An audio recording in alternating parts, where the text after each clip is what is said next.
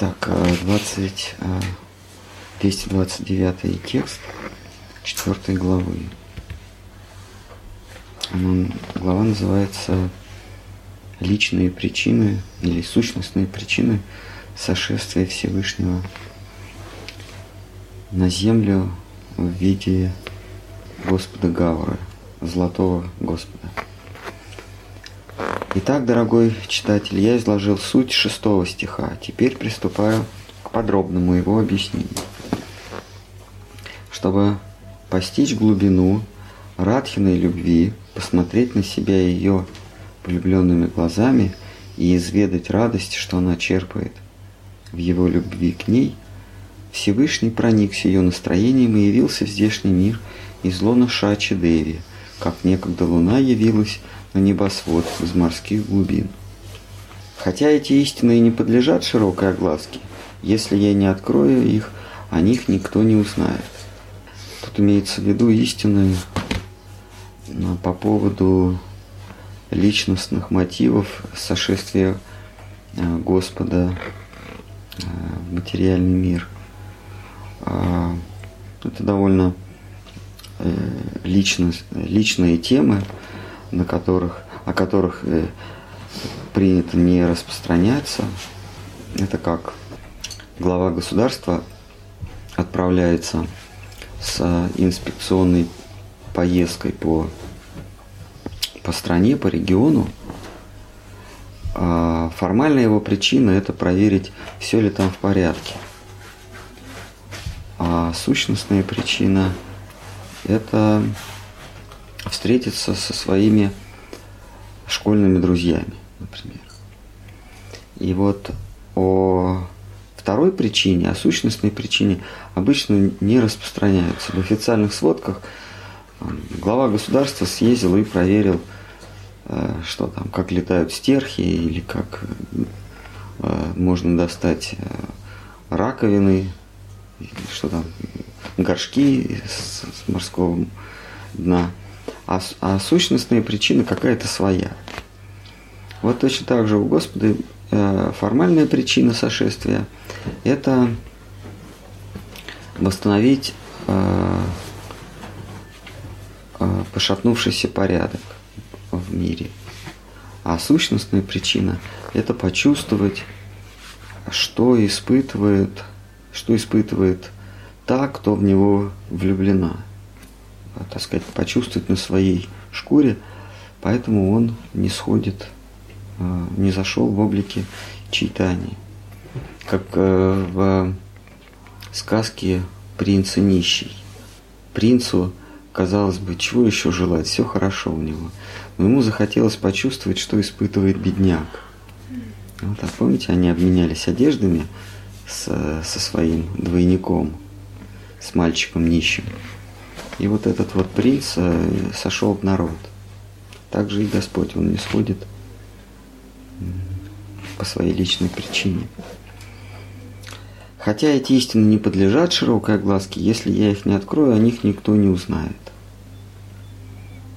Я излагаю их лишь в общих чертах, чтобы души, преданные Господу, упрочили свое понимание, а невежды не поняли ни слова. Всякий, кто, согласившись, с этим заключением поместил в свое сердце читание Нитянанду, непременно обретет блаженство. Истины эти сладкие на вкус для рабов Божьих, как сладкие для кукушек молодые побеги манго. Но богоборцам с их верблю, верблюжьими умами недоступны эти истины, что радует, что радует меня чрезвычайно. Здесь э, Шила Кришнадас Кавирадж говорит о том, что у разных людей а, свой язык общения. А, у разных групп людей свой язык общения.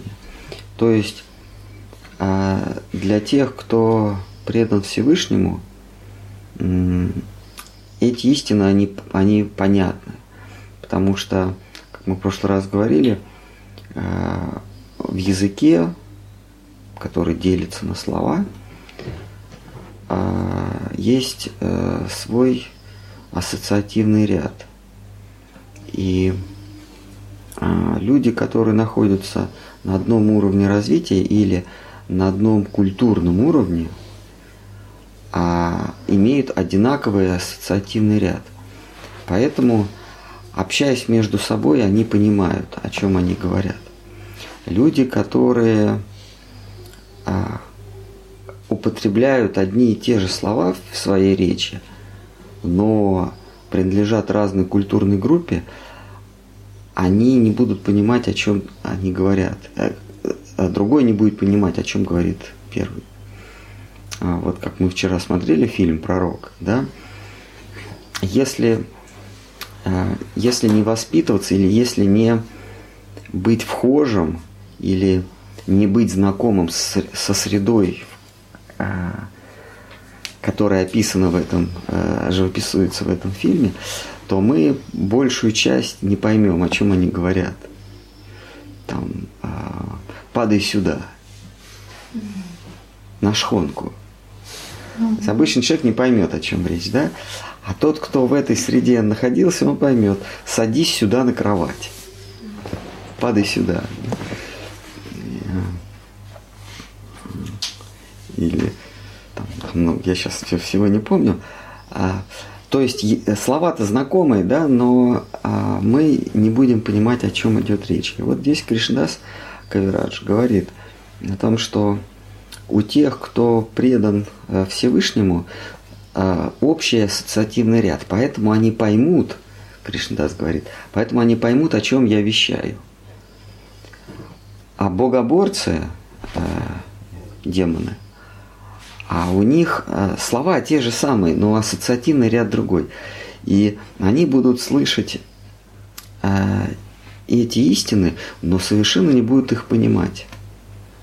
А, потому что они находятся а, в другой культурной среде. С одной стороны, я боюсь говорить при них, при богоборцах. С другой, с другой знаю, что они не понимают моих речей. И это доставляет мне наслаждение пуще райского. Ведь это здорово говорить а, на языке, на котором твои враги не понимают был такой в Европе язык до 45 года, ну и потом а, в закрытых социалистических странах он еще, наверное, до 80-х годов существовал. Язык назывался идиш. Это трансформированный немецкий язык, на котором а, говорили евреи. А евреи, то есть там в, в Палестине, тогда еще не было Израиля, это была земля Палестины, там очень узкая группа людей говорила на иврите. А основная масса евреев а, говорила на, на, на идише, такой э, евреи Ашкенази, так называемый. Там, те, кто веками селился в Европе. Вот. А это трансформированный немецкий язык, потому что Европа говорила в основном на немецком языке. Но они трансформировали язык таким образом, чтобы между собой они понимали, о, чем речь, а немцы не понимали. То есть это был практически немецкий язык, но немцы не понимали, о чем говорят, потому что это евреи-лавочники. Им нужно было общаться так, чтобы э, посторонние не могли понять. Вот этот язык, он веками сложился, он потом а, с исходом евреев из, из Германии он а, исчез. Вот мой, мой дедушка говорил на нем. Я только спустя много-много лет понял, что он все-таки говорил на идише. Ну, то есть он носитель того языка. Вот. А тот, та маленькая группа, которая говорила на иврите в Палестине, она разрослась, и теперь все говорят на иврите, а на идише никто не говорит. Вот а, с этим можно сравнить язык преданных. А, Кришнадас здесь э, говорит, что я с преданными общаюсь на языке, а, который известен непреданным, но непреданные этого не понимают. И мне это доставляет наслаждение пуще райского. То есть преданные могут говорить о возвышенных вещах, о взаимоотношениях высшего мужского начала, высшего, высшего женского начала, но таким образом, что э, непреданные они не поймут. Они будут слышать, но будут делать совершенно отличные выводы от услышанного. Из услышанного будут делать совершенно отличные выводы от того, что делают э, преданные. Потому с почтением ко всем, кто мыслит себя рабами Божьими, я приступаю к своему главному повествованию, будучи уверен, что ничего более удивительного в жизни они не слышали. Итак, вознесясь от земли в его надмирную обитель, Кришна размышлял о том, что его именуют кладезем всякого вида любовного восторга. Всюду в мире, рассуждал он, живые души черпают наслаждение от меня, но от кого черпать наслаждение мне? Очевидно, от того, кто превосходит меня по всем качествам. Но я не знаю никого, кроме Радхи, кто был бы во всем лучше меня. Она одна способна доставить мне радость. Я в миллионы раз красивее Бога любви. Красотой моею восторгаются живые твари во всех трех мирах, но моим глазам отрадою служит Радхика. Весь мир очарован звуком, э, звуками моей флейты, но меня пленит голос Радхики. Благоуханием моего тела наполнена Вселенная, а меня влечет аромат, что источает тело Радхики. Я создаю для живых тварей бесконечное множество вкусов, но меня сводит с ума вкус Радхиных губ. Все э, мое прикосновение прохладнее миллионов лун, но мой жар остужает касание Радхиной ладони. Я одариваю счастьем весь мир, но сам не могу прожить и мгновение без того, чтобы лицезреть Радху, упиваться ее образом, размышлять о ее добродетелях. И при всем моем восторге я испытываю кратхи, кратхи противоречивые чувства. Я счастлив, встретив взгляд Радхики, но она, я знаю, гораздо счастливее меня. Когда Радха слышит шелест бамбуковой рощи, она мыслями бежит туда, приняв этот звук за напев моей флейты, и бросается в объятия тамалового дерева, будто в мои объятия. Кришна, полагает она, обнял меня – мне больше нечего желать в этой жизни. Все, что мне нужно, это чтобы Кришна был счастлив. Когда легкий ветерок доносит до нее запах моего тела, она, ослепнув от любви, будто взмывает в небо навстречу дуновению ветра. Попробовав на вкус отведанный мною бетель, она, позабыв обо всем на свете, погружается в море блаженства. Будь у меня сотни уст – я бы и тогда не смог описать ту радость, что приносит ей близость со мной. Видя, как она сияет после наших игр, я забываюсь от счастья. Мудрец Пхарата утверждает, что когда двое любят друг друга, они блаженствуют в равной мере.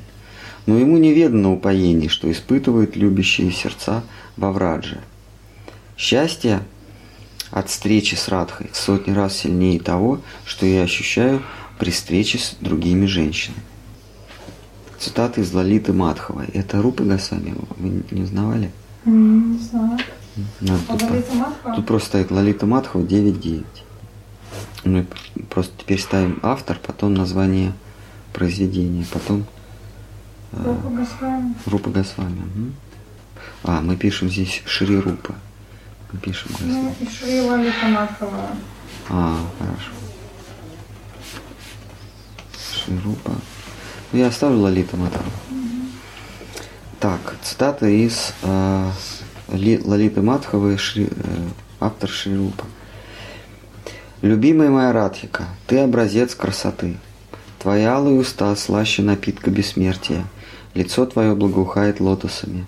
Речь твоя звонка, как пение кукушки.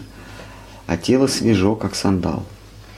В ведической традиции а, пение кукушки считается образцом благозвучия почему-то. А, у них там нет соловьев, каких-то там еще. А вот кукушка у них считается, э, пение кукушки считается самым красивым из птичьего пения, поэтому не удивляйтесь. Куку. -ку. Все? И все. Ну, вообще там много цве- красивых там от звуков птиц. Но вот то, что мне всегда встречалось в санскритских текстах, это, это кукушка, это как эталон. Все остальное так себе. Может, индийская кукушка, особенная кукушка. Да, кстати, может быть. Вкус другой. Красиво поет. Нет, павлины крякают. Они сами по себе красивые. Да.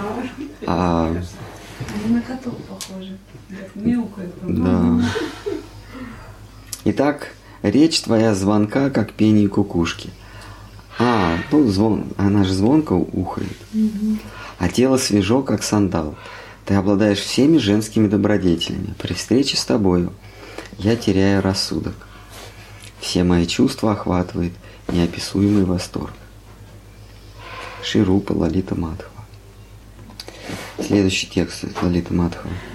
Ее глаза зачарованы обликом врага Камсы. Тело ее трепещет от его рук. Ее слух пленится его голосом. Ее завораживает его запах, язык алчит меда его уст. Делая вид, что владеет собой, она отводит от него свой лотоса, лотосный лик. Но это, но это еще сильнее выдает в ней ее чувства. Лалита Матху. А, номера текста нет. Видимо, во мне есть что-то особенное, неведанное мне самому, что покоряет Радху, мою покорительницу. Я жажду изведать счастье, которое Радха черпает во мне. Я не способен ощутить то блаженство, что ощущает она, но желание изведать его становится для меня каждый раз сильнее, когда я вдыхаю ее запах. Я уже не сходил на землю, чтобы изведать вкусы чистой любви, и упивался этой сладостью. Я открыл людям тайну, как возможно, служение Богу в состоянии безрассудной любви. Но я так и не смог исполнить три моих сокровенных желания, ибо выступал в роли предмета любви, но не любящего. До тех пор, пока не осеню себя сиянием Радхиной любви, я не утолю моей жажды. Для этого я не зайду в мир еще раз, переняв ее чувства и цвет ее тела. Как только Кришна принял такое решение, на земле настало время, для которого требуется новое Божье пришествие. Само, само собой. Случайно. То есть только ему захотелось исполнить свое желание на земле, как на земле возникла потребность, чтобы он не зашел. Вообще э, говорится, что Махапрабху не сходит каждую кали-югу. А, а точнее, Господь не сходит каждую кали-югу для того, чтобы принести а, новую, новый стандарт веры. Для того, чтобы откинуть все ненужные заповеди, э, заповеди, ставшие неактуальными э, в Кали-югу. Для того, чтобы м, вычленить из общей массы заповедей то, что будет, как сейчас говорят, релевантно, то, что будет актуально именно в тех обстоятельствах а, и в то время на, на Земле. И он приходит в обличии читания и отметает все нормы, все заповеди, всю дхарму, которая не актуальна. Вот. Он говорит, что медитация, актуальная в сать-югу, она сейчас а, бессмысленна, а, пышные жертвоприношения с, а, с а, множеством брахманов, с а, богатой золотой утварью, тоже м, не, неисполнимо. А храмовое поклонение тоже неисполнимо в том виде, в каком оно существовало в, в два югу. И единственное, э, как может человек осуществить цель своей жизни, это слышать, слушать а, славу э, Господа и э, говорить о ней. это включает в себя и все виды жертвоприношений, и медитацию, и храмовые обряды в, в одном имени Божьем, в воспевании имени Божьем, Божьего заключены все-все дхармы прошлых эпох. Но бывают особенные его э, сошествия, когда он приносит не просто дхарму, то есть он не просто выполняет роль спасителя человечества, но и имеет личные мотивы. Мы как раз читаем эту главу, она называется «Личные мотивы прихода Всевышнего». И именно вот эта Кали-юга, когда Господь не сходит по своим личным мотивам, знаменуется самыми, самыми, что ли, ужасными признаками Кали-юги. Все прочие Кали-юги, кроме той, в которой приходит Господь по своим личным а, мотивам, все прочие Кали-юги, они протекают а, без, так сказать, а, неожиданностей. То есть происходит постепенная, медленная деградация. Все, чему учат веды, люди постепенно а, забывают. А, и как написано в Бхагавата Пуране, в 12 книге, а, люди становятся маленькими, люди забывают, как, как строить, как возводить дома, как обеспечивать себе благополучную жизнь и постепенно превращаются в, в животных. Но в ту калиюгу, когда приходит Господь читание по своим личным мотивам, когда Он облачается в радху, а происходит, э, так сказать, происходят эксцессы, происходят необычные вещи. А люди увеличиваются в размерах в какой-то период. Люди получают, не теряют знания, а получают невесть откуда знание, которое дано демонам, а, э, которое, которым владеет главный инженер а, демонов, его зовут а, Майя или Майя Дхарма, по-разному называют, ну, некий хранитель в Гарри Поттере. Кто там все владел всеми секретами? Волан-де-Мор. Кто как? Волан-де-Мор, который Ну да, ну типа Волан-де-Мор. Да? Как его Ну да. То есть некий, э, у демонов в подземельном царстве есть некий хранитель э, технических знаний. Как преобразовать масло земли в огонь, а как э, с помощью этого огня заставить железяки двигаться, как соединять какие-то там газы, чтобы произошел взрыв, много всяких, всяких штук. Потому что в прошлую эпоху оружием являлась мантра. С помощью мантры можно было поразить человека. Как вот в боевых искусствах бесконтактных. Можно так вот там, толкнуть, да, и у человека сердце остановить. Без контакта. Ну, какие-то вот а, Брюс Ли или Брюс Виллис. Бесконтактный оператор. Или Чак Норрис. А, или Чак Собчак. Вот э, что-то такое, что можно было с помощью мантр э, сделать. То есть с помощью мантр строили вот эти гигантские храмы, гигантские пирамиды. С помощью мантр запускали виманы. Запускали, да, э, цветочные челны, челны. С помощью мантр э, подвешивали божество в, в воздушном пространстве, а, и оно, оно не падало, на него не действовало, действовали силы тяготения. То есть божества, они, они были в подвешенном состоянии. Мы с вами были в, в, в Конарке, там ходит легенда, что божество главного храма, оно висело. Конарки это где? Канарк, это 20 километров от Пури. А кто? Мы же ездили. А я не была, А, конечно. В том году я 20 километров от Пури. Мы, в этот раз мы ездили в Лаланатх, это по, по берегу вправо.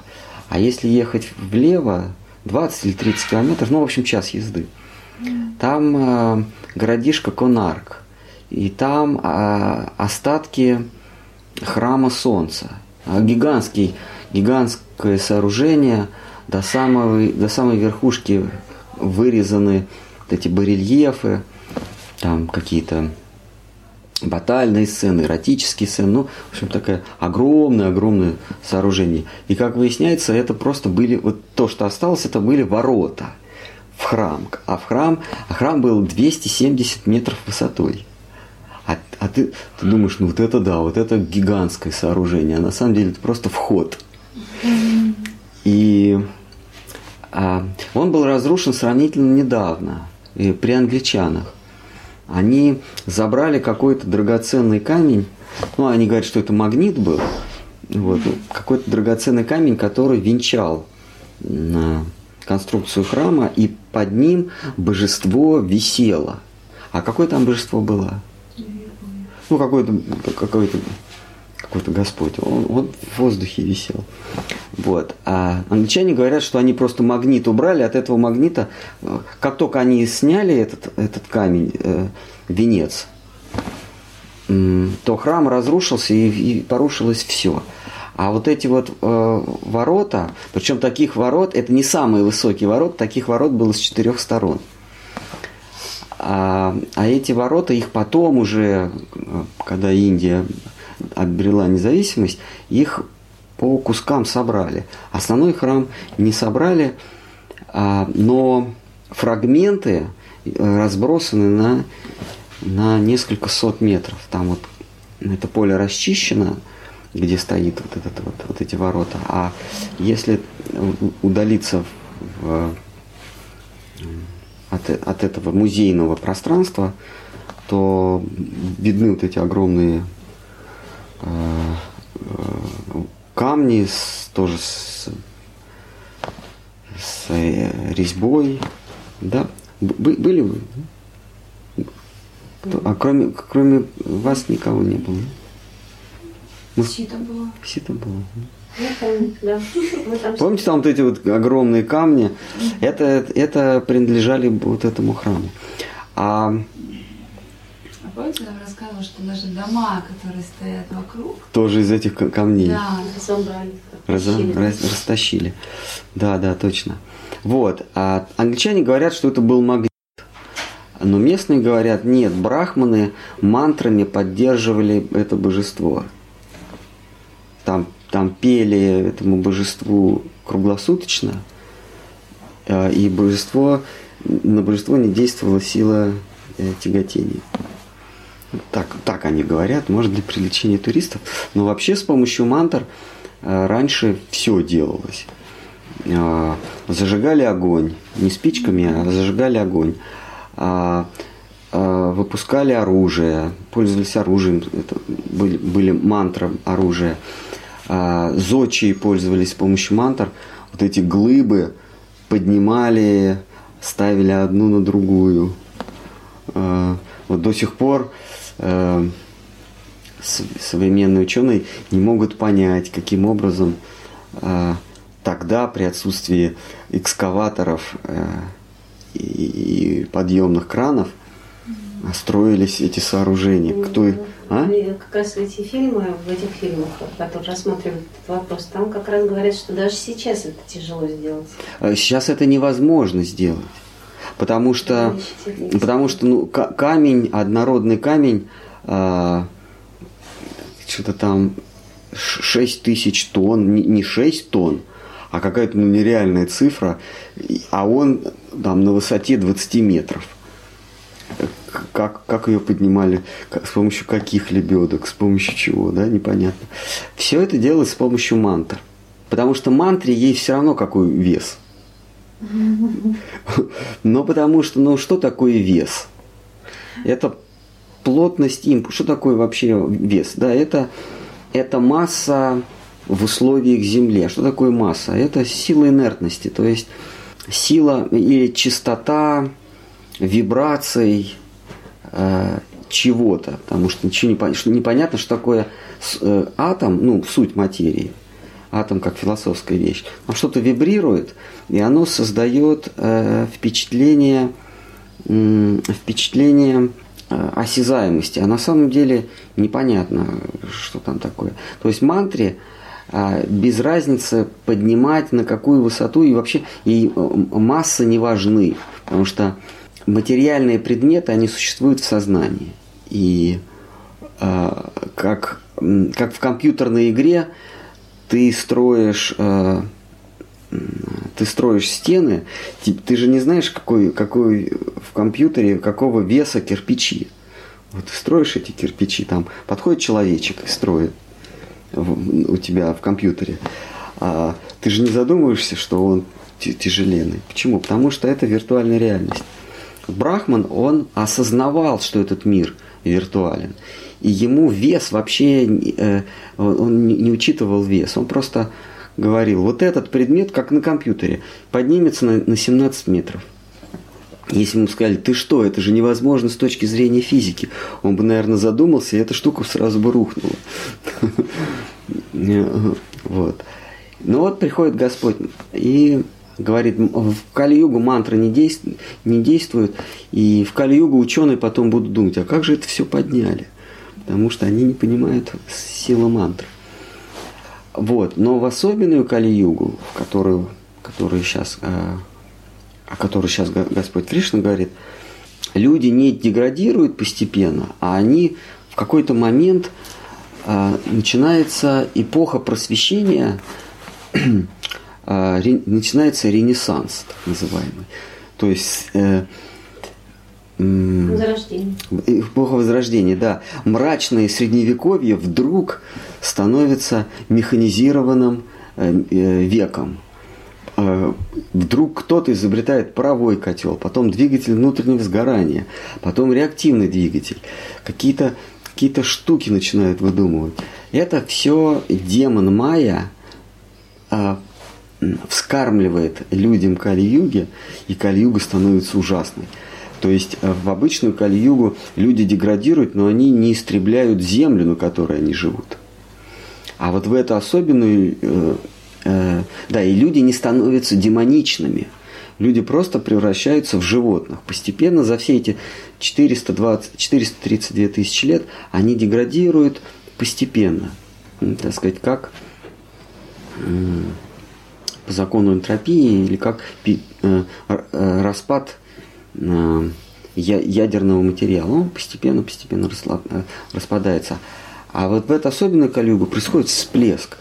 А, демоны подземелья, там существует 9 ярусов или, или 7 ярусов, или 28 ярусов подземных, они дают нам э, лайфхаки такие.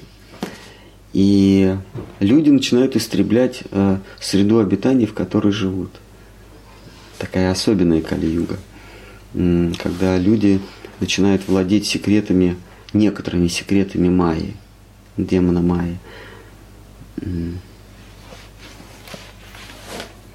И это Кали-юга случается, когда Господь приходит по своим личным причинам. То есть это особенный Кали-юга.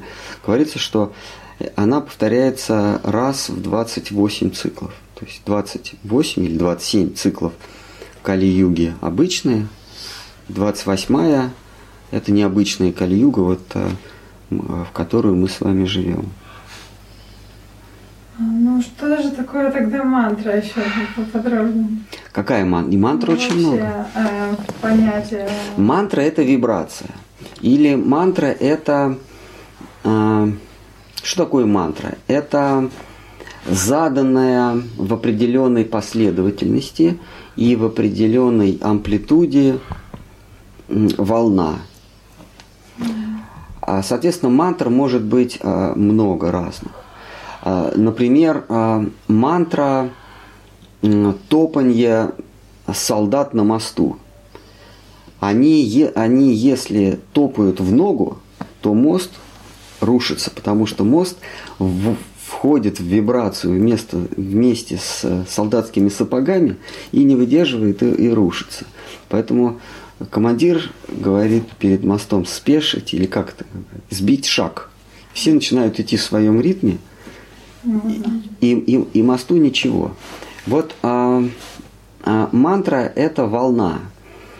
а, которые воздействуют на предметы. Или точнее на, на объекты, потому что ум тоже объект, ра- рассудок объект. Есть мантра, она называется Гайтри, она воздействует на ум или на, на рассудок. А ты, ты вводишь э, э, свой разум да, или ум в, вибрацию этой Гайтри мантры, и он очищается э, от всякой шелухи, как рис очищается от кожуры. Вот. Есть мантры разные, э, э, вот, гипнотизеры, они пользуются всякими мантрами, всякими локами. Раз, например, например,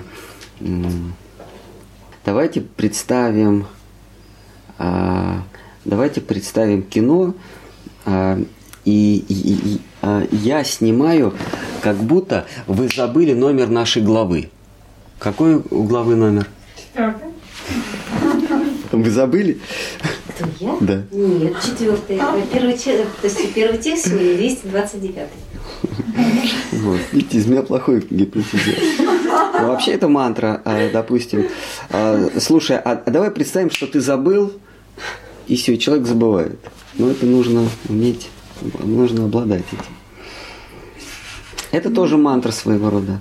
Гипноз. Ты забыл. Ну, ну да, но э- э- это, это осколки вот этого, вот, вот этой мантры цивилизации. Все с помощью мантр. Каждое движение – это своя мантра. С помощью мантр лечили болезни. С помощью мантр Сейчас это называется заклинание. Но вообще это мантра была. Потому что каждый объект в мироздании, он а, есть а, сочетание вибраций. То есть была первая вибрация, это ом. Ом трансформировался в свет. Свет трансформировался в тень. Тень трансформировалась в темноту. А, Смешение вот этих вот, э, э, допустим, тени и света, или тени и звука, это в, в третьей книге Бхагаватам подробно описано, создает ощущение, новое ощущение. Создает ощущение воды или ощущение воздуха. А, или ощущение пространства. А если мы уберем слово ощущение, то из изначальной вибрации ом произошли свет, не ощущение света, а свет, а, пространство, воздух, вода, а, твердь. Сочленение этих а, предметов есть, например, твердь и вода – это пена, ой, воздух и вода – это пена, вода и земля – это грязь, да, или вот эта вот грязная жидкость и так далее. Так вот весь мир, он как раз состоит из этого всего. Но изначально это была мантра, то есть, а, а что такое мантра? Это волна, вибрация. То есть весь мир, который нас окружает, это просто разнообразные вибрации. Ну и, собственно, физики они это признают. Э, Квантовая фи- фундаментальная физика, она говорит, что как таковых предметов нет. Есть на субатомном уровне есть просто вибрации. Они просто разные вибрации. Есть базовые вибрации, или их еще называют элементарными частицами. То есть как таковых частиц тоже не существует. Частица это, э, это определенная, определенная вибрация, определенная волна. Когда эти волны на- натыкаются друг на друга, получается, как Бхагаватам говорится, первая материальная частица – трасарену, то есть нечто осязаемое. Потом они тоже складываются, и получаются предметы. Но изначально на суб-субатомном уровне это все равно вибрация. Просто их там так много, что у нас ощущение, что это предмет, когда их много становится. И мантра – это способ вступить в контакт э, с предметом, который есть, собственно, вибрация. То есть ты э, производишь мантру, которая То есть ты производишь такую вибрацию, которая созвучна вибрации вот этого вот конкретного предмета, который, ну, под предметом я понимаю просто комплекс вибраций. Есть, есть базовая вибрация, а есть много вибраций. И они становятся предметом. А, а, И а, лекарство, оно на этом принципе и строилось. А, наши все органы, они вибрируют, ка- э, по-моему, это называется био, биорефлексия, да, не био, как-то так. Есть био- биоритмы, да, что у каждого органа, я вот слышал, есть такой метод лечения, у каждого органа свой ритм, своя вибрация, и если а, его настроить, если он заболевает, то это, это означает, что вибрация сбилась. Ну, поющими чашами так лечат. Поющими чашами. Но изначально это были мантры. А, причем а, больной орган а, э, в- вводился в вибрацию с помощью э, мантры, с помощью заклинания. Вот. э, э, То есть лекарь, он просто читал мантру какому-то органу, сердцу, почкам, и они, они излечивались. А другой с помощью мантры э, строил дома, третий убивал врага. Вот мы, мы читали, да, как Ашватхама хотел убить не, не, не Парикшита, но не его мать. Парикшит был еще в утробе. Утара ее звали, да? Вот. А, То есть а, а, была определенная мантра, она называется Брахмастра. Определенная мантра, а, она универсальная. А чтобы поразить цель, нужно было между словами поставить название этой цели. Вот там, она читается, читается, потом там, типа парикшит. И дальше читается, читается, читается. И вот эта вот вся вибрация, она направлялась а, умом м, воина и поражала именно какой-то объект. То есть а, они могли убить в толпе, э, вернее, в, в армии воинов, они могли убить как, конкретно кого-то. А сейчас же тоже, наверное, пользуются этим. Некоторые личности, они обладают Обладает, да, обладает. Интересно, что вот они, ну, как говорится, да, обладают. А сейчас вот вы так представляете, я понимаю, что мантра, она же сильнее того, кто и обладает. Ну, точнее, это как бы, как, э, получается, как инструмент, ну, Да, и э, в Писании говорится, что в Кали-Югу э, эти мантры, они не действенны. Э, Не случайно Бхагаватам начинается с того, а Бхагаватам э, начинается с начала Кали-Юги. Описывает самый, самый рубеж Двапары. И вот сидят мудрецы, и как обычно, они с помощью мантр хотят развести костер, возжечь огонь. И они читают эту мантру, читают мантру, мантру зажжения огня. Читают, читают, а кроме дыма ничего у них не получается. И так они долго-долго мучаются, они уже все в саже сидят каждый день. Они, они же собрались на жертвоприношение, а огонь же для жертвоприношения, он чистый, если его мантрой зажечь, а, а не спичками. Или, или зажигалками. ну, это не было тогда. Ну, ну, ну, в лесу откуда зажигалки? Они все в саже сидят, и они наконец говорят, слушай, вот, э, слушайте, среди нас есть один, который когда-то слушал Бхагаватам, нам вечерами делать нечего, жертвенный огонь нужно зажигать на восходе солнца, а вечерами электричества нет, делать нечего. Может быть, он нам будет рассказывать. э, этот, э, этот э, Шаунака. Может быть, он нам расскажет. И он начинает рассказывать, и они потом забывают про свои жертвоприношения и только и слушают его. Вот. Так что да, мантры эти действовали, и, и кто-то ими владеет, но в Кали-Югу, а, например, а, мантра оружия, она известна, кстати говоря. В ведах же они остались. Но сколько ты не произноси, никакого эффекта не будет, а может даже против тебя быть.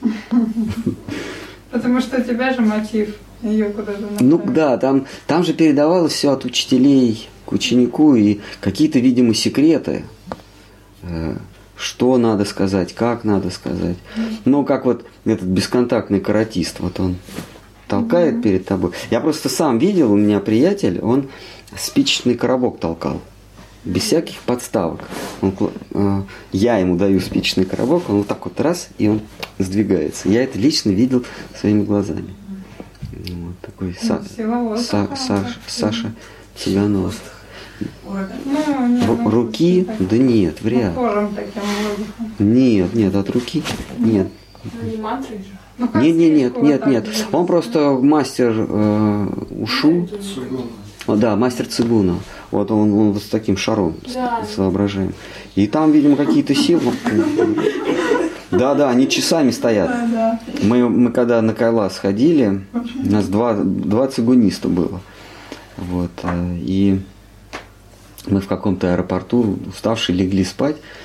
Вот, а они с шаром встали. Это было ну, часа три ночи. Такие, нам надо шар подержать. Ну ладно, я в свой спальник залез. Э, Просыпаюсь э, в 7 или в 8. А они стоят, все этот шар держат. Представляете? Серьезно, да. Ну. Вот.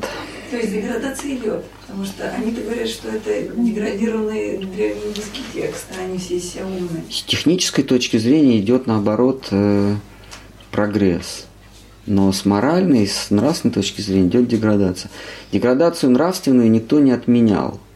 То есть, то есть люди, завладев искусством демона Майи, э, титана Майи, не, нравственно ни, никоим образом не, не прогрессируют все равно. Да, ты можешь летать э, вместо цветочных челнов ты летаешь на железной консервной банке, а, ко- которая, которая тяжелее воздуха, но тем не менее ты летаешь, как птица. Но это с помощью технических средств. А, Этот самый демон, он э, построил, ну, он не демон, он титан, да? Уж демон это что-то, а что-то негативное. Это, это Асур, Титан. Он построил для другого Асура, уже демонического склада, злостного Асура, а, крепость Трипуру. Помните? Она была железная, э, золотая и, и, и, что-то и бронзовая. Этот, это трой, тройной город. И он летал. Помните историю, когда эта Трипура напала на Кришну, на, на Двараку? Ну как, э, какая-то 80 глава 10 книги. Не читали? Кришна куда-то отлучился в какой-то боевой поход или, или за очередной своей женой куда-то. И в это время вот эта, эта, эта крепость летающая, она напала, железная, она напала на Двараку. Там целые батальные сцены, там, э, брос- э, молнии, э, цунами, э, там, стреляли из огненных, из огнестрельного оружия по защитникам Двараки. Уже Двараку почти-почти взяли, и вот Кришна возвращается и видит, что пол небосклона занято какой-то железной, железной штуковиной. И они, по-моему, с братом на пару разбили его, и он в море упал, этот вот диск железный, огромный, который пол неба заволок. Не помните в Бхагаватаме? Ну вот, там Как есть. Да? А как вот связать то, что ну, вот вы разделили на объект-субъект, как предмет, разложили на то, что он изначально вибрация, а как это связать с то, что все в уме у нас находится? А вибрация, она же из ума исходит. Ну вот э, и а, интересно, что ум же слабее, чем мантра. Ну, мантра это сильный она инструмент. Ум, ум, а, Слабее. То есть даже Гайдри, которая, как бы, ну да, подчинить себе ум, разум, она же, то есть она сильнее, получается, их. конечно, сильнее.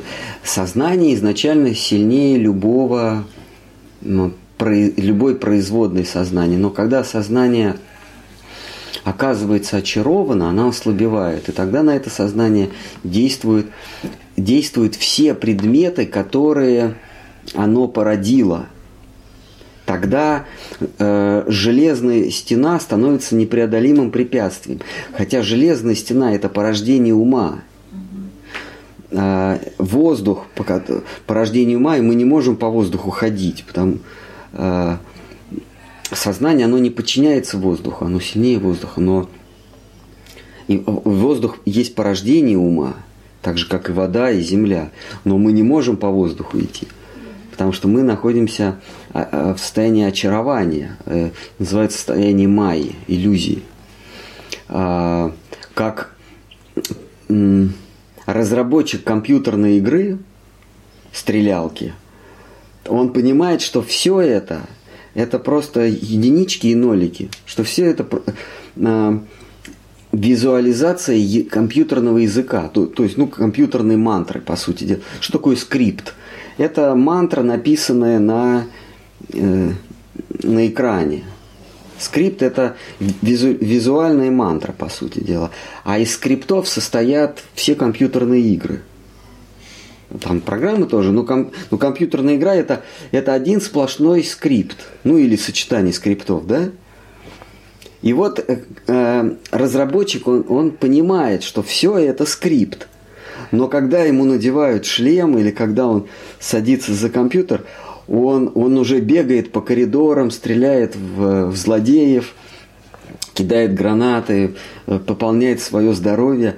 Он сам, понимая, изначально понимая, что все это писанина ума, оказывается в иллюзии, и он, он захвачен этим, он сам играет в компьютерные игры. Разработчики играют в компьютерные игры? Вряд ли. Играют, да? Хотя они понимают, что это иллюзия. Еще как играют. Еще как играют. То- точно так же этот мир – это все скрипт сознания. Но мы оказываемся зачарованы. И, и поэтому мы натыкаемся на стены. Что такое для разработчика в компьютерной игре стена? Почему он ее обходит там? Он же понимает, что это скрипт. Там взял что-то, подправил и прошел. Нет, он вынужден обходить, потому что он заворожен, он, он находится в иллюзии. Мы с вами тоже находимся в иллюзии. Для нас э, предметы, которые нас окружают, они реальны, потому что мы находимся в иллюзии. Но изначально эта иллюзия, она, она ее, ее источник это мантра. То есть мантра не звуковая, а мантра как волна сознания. Сознание находится в состоянии шанти, состоянии покоя совершенного. И вот сознание приходит в возбуждение. Вот это возбуждение, это есть первая волна, то есть первая мантра. Потом, потом происходит новое возбуждение, новое возбуждение. То есть вот эта вот первая волна на, на глади сознания, она расходится, э, там дробится, там, где она раздробилась, э, она пошла в обратную сторону, натыкается на новую волну. И вот так э, изначально спокойная вода, водная гладь, превращается в водную рябь. Вот эта водная рябь – это то, что сознание наблюдает. И наблюдение, э, наблюдение становится для нас реальностью. Как для э, человека, захваченного компьютерной игрой, э, лампочки или пиксели в компьютере сливаются в некую реальность, где он едет на танке, стреляет. А, Но по сути своей это просто вибрации. Э, Также и у нас есть некая, некая поверхность, она называется умом. И мы, наше сознание, мы отправляем волны, мы, мы как бы отправляем вибрации, и вот этот ум, он как экран, от него отражается, отражаются вибрации, снова попадают в сознание. Как будто мы внутри пузыря находимся, вот эта вот граница пузыря, это есть ум. А мы э, в центре этого пузыря находимся. Мы как, как джилы, частички сознания. И мы начинаем вибрировать. э, э, ну, то есть, э, если переходить на более, более осязаемый язык, эта вибрация есть желание. Появляется первое желание. Да, или, или волеизъявление. Вот мы начинаем вибрировать, и эти вибрации отскакивают от внутренней поверхности этого пузыря, снова на нас, на нас падают, и мы это воспринимаем как предметы как, как движения, предметы. Дальше мы их называем хорошие, плохие, родные, близкие, враги, друзья. Точно так же, как захваченный компьютерной игрой, он какие-то э, какие пиксели называет демоном. Там, понимаете, загораются и, и, и выключаются лампочки э, на компьютере, на экране. А ты говоришь, демон выскочил из-за из-за угла. А это просто лампочка загорелась. Ну, их много. Зелененькая, красненькая. Э, если приблизиться к этому экрану, ты, ты демона не увидишь. Там просто будет зеленое, красное, желтое зажигаться, пропадать. А как только ты отдаляешься, ты, ты видишь, что из угла выскакивает демон с, с пулеметом и начинает в тебя стрелять. Вот точно так же и мы. Мы вибрируем, и от ума отскакивают эти вибрации, и мы их уже воспринимаем как, э, как э, предметы. И мы находимся, то есть мы сейчас не в комнате находимся, а мы находимся каждый в своем уме. Хорошо, осознать вот эту иллюзию, э, ну, возможность осознать э, только по милости Господа или с помощью каких-то других усилий и состояние просветления является это осознанностью? Да, есть, есть, да, есть всякие техники, можно осознать, э, что это иллюзия. А состояние просветления является ли это осознанностью? А является и состояние просветления тоже чистая техника. Здесь милость не, не обязательно. Ну, милость инструктора, милость, милость гуру, который тебя ведет по пути мукти, конечно. Но в целом это техника. Осознать, что тебя окружает иллюзия, э, можно с помощью разных способов. Э, Э, Кришна в Гите перечисляет три. А Шукадева Госвами тоже перечисляет. А он говорит, ты просто рассказывай, э, говори об этом в кругу единомышленников, и в, в какой-то момент ты осознаешь, что все, все есть порождение иллюзии. Просто говори, говори, говори об этом. Как в йоге, делай что-то, делай, делай, и потом раз у тебя это получилось.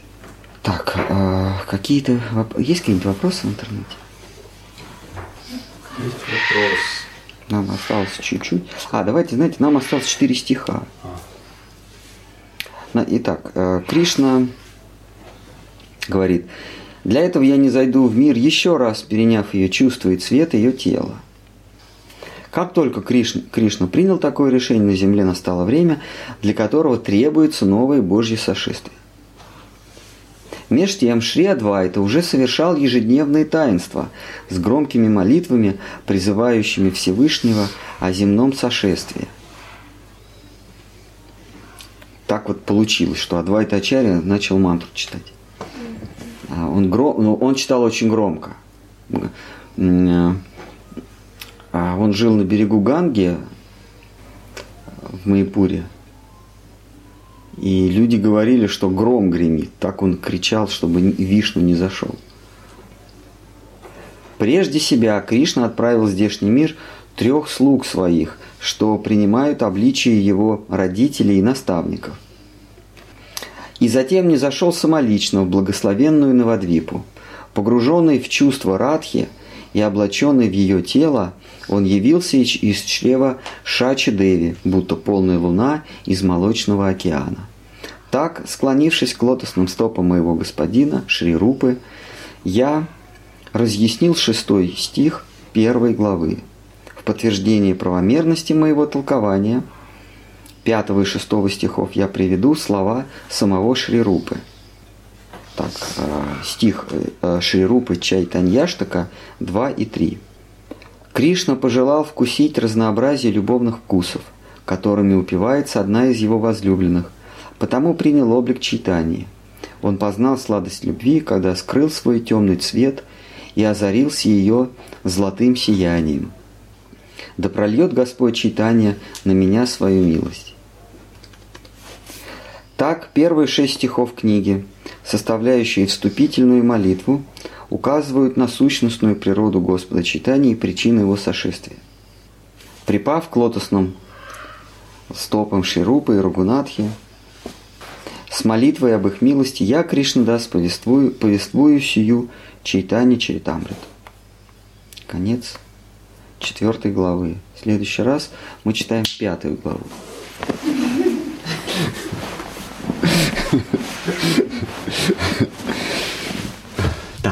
какие у нас еще вопросы? Есть вопрос в интернете. Какова вибрация мантры, к чему ведет соприкосновение с ее истинной вибрацией? О, ну, мы об этом, мы это обсуждаем каждый раз при э, э, Махамантре и посвящении. Э, Вибрация Махамантра – это разложенный на,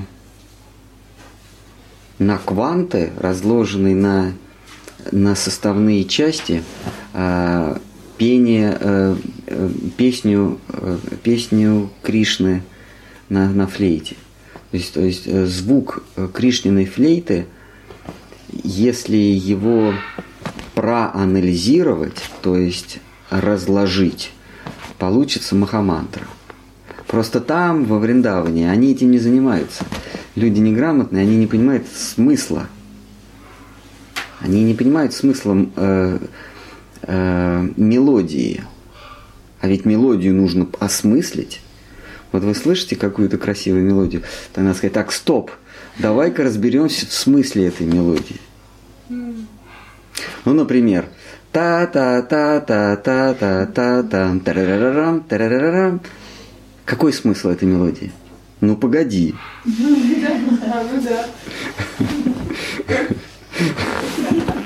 Да? А человек э, не из нашей культуры, он скажет, никакой. А мы знаем смысл. Вот э, там, в тех высших сферах бытия, они не раскладывают мелодии Кришны. Кришна играет много разных мелодий. И они просто слышат и бегут к нему. Не, не задумываясь, а надо же сесть и со- собрать, собрать подружек и сказать, о, подружка дорогая, э, какой смысл вот этой мелодии, флейты, которую мы слышим э, на улице? Давай, давай обсудим это. И они садятся, начинают это рас, об этом рассуждать, анализировать. Но поскольку у них нет такого интеллекта, как у нас, у них действительно нет интеллекта. Потому что он им там не нужен. Ну подумайте, зачем счастливому интеллект? То есть у них нет там ни интеллекта, ни ума, в смысле они безумные, да? И они просто услышали и побежали. А нам нет, нам, чтобы побежать, надо, надо осмыслить все. И, и нам дается маха мантра. Харе Кришна, Харе Кришна. И учитель говорит, смысл этой мантры а, Кришна, позволь мне служить тебе. Позволь, о Кришна, не оставь меня в покое, по- позволь мне быть частью хара, хары, энергии служения. О энергии служения, позволь мне присоединиться к тебе и выполнять служение такое же. Харе Кришна, Харе Кришна. Служить Кришне, служить Кришне.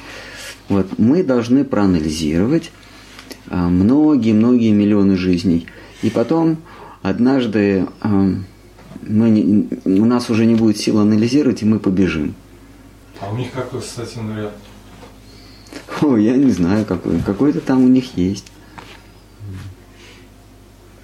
Ну, там совершенно безумие творится, потому что они Кришну ругают, они порицают его, потом они э, каются тут же, э, делаются надменными, э, делаются наглыми, дерзкими потом скромными, смиренными, потом винят себя во всем, потом его. Там все это, там такое... Махапрабху это все испытывал. А, в этом было его безумие, что все, вся гамма чувств, которые, которые присутствуют в любящем сердце, она, э, вся вот эта палитра, она нахлынула у него, и он одновременно испытывал гнев и радость, э, э, упрекал его, Кришну, и себя, просил прощения, а потом снова винил его. И все это одновременно, и тело его не выдерживало. То есть то, что творилось, у нас же как, э, как это называется, психосоматические, да?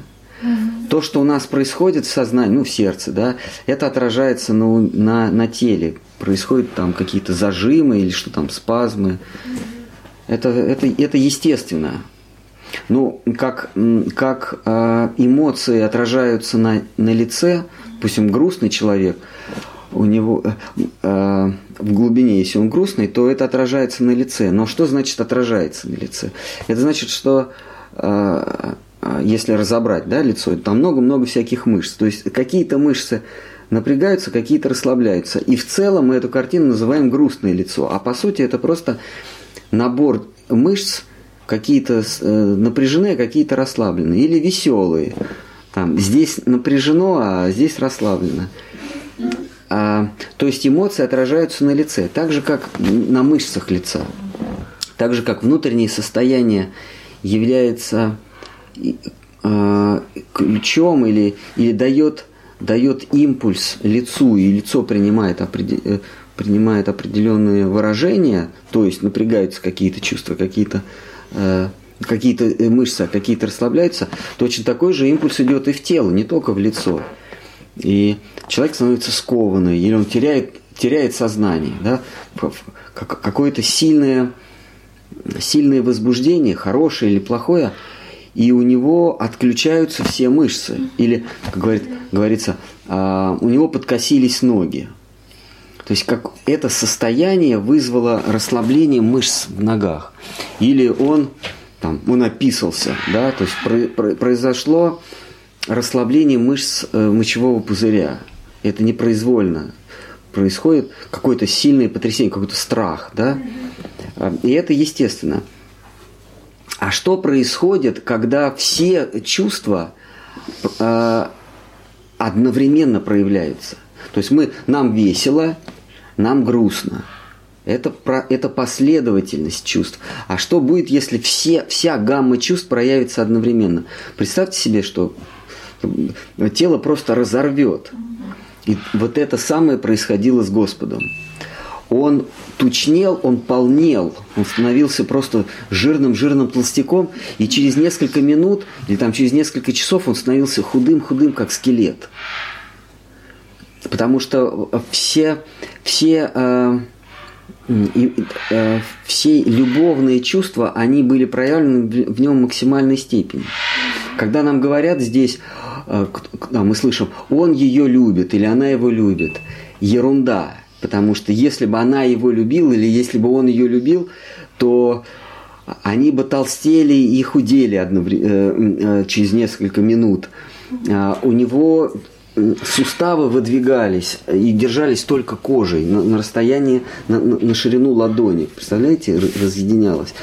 А он я не знаю, какое это должно было быть чувство или набор чувств, что он втягивал руки и ноги в себя, как черепаха, но это мы еще можем понять. И он еще голову втягивал, и он превращался в взбитень такой, в, э, в кусок плоти. Представляете, руки втянулись и ноги. Что там внутри творилось? Вот. Поэтому, когда вы слышите «я ее люблю», посмотрите на него хорошенько. Если у него нет головы при этом, она втянута, руки и ноги, тогда может быть... Хорошо, а вот ну, здесь состояние влюбленности, там аппетит теряется, является ли это отголоском? Да, это является отголоском. Но, но это все смешано с желанием приобрести, завладеть. В подлинной любви, мы читали, по-моему, в третьей главе, или даже в этой четвертой в начале, подлинной любви нет и капли желания обладать, только желание отдать. Но вот эта потеря аппетита, а что было такое?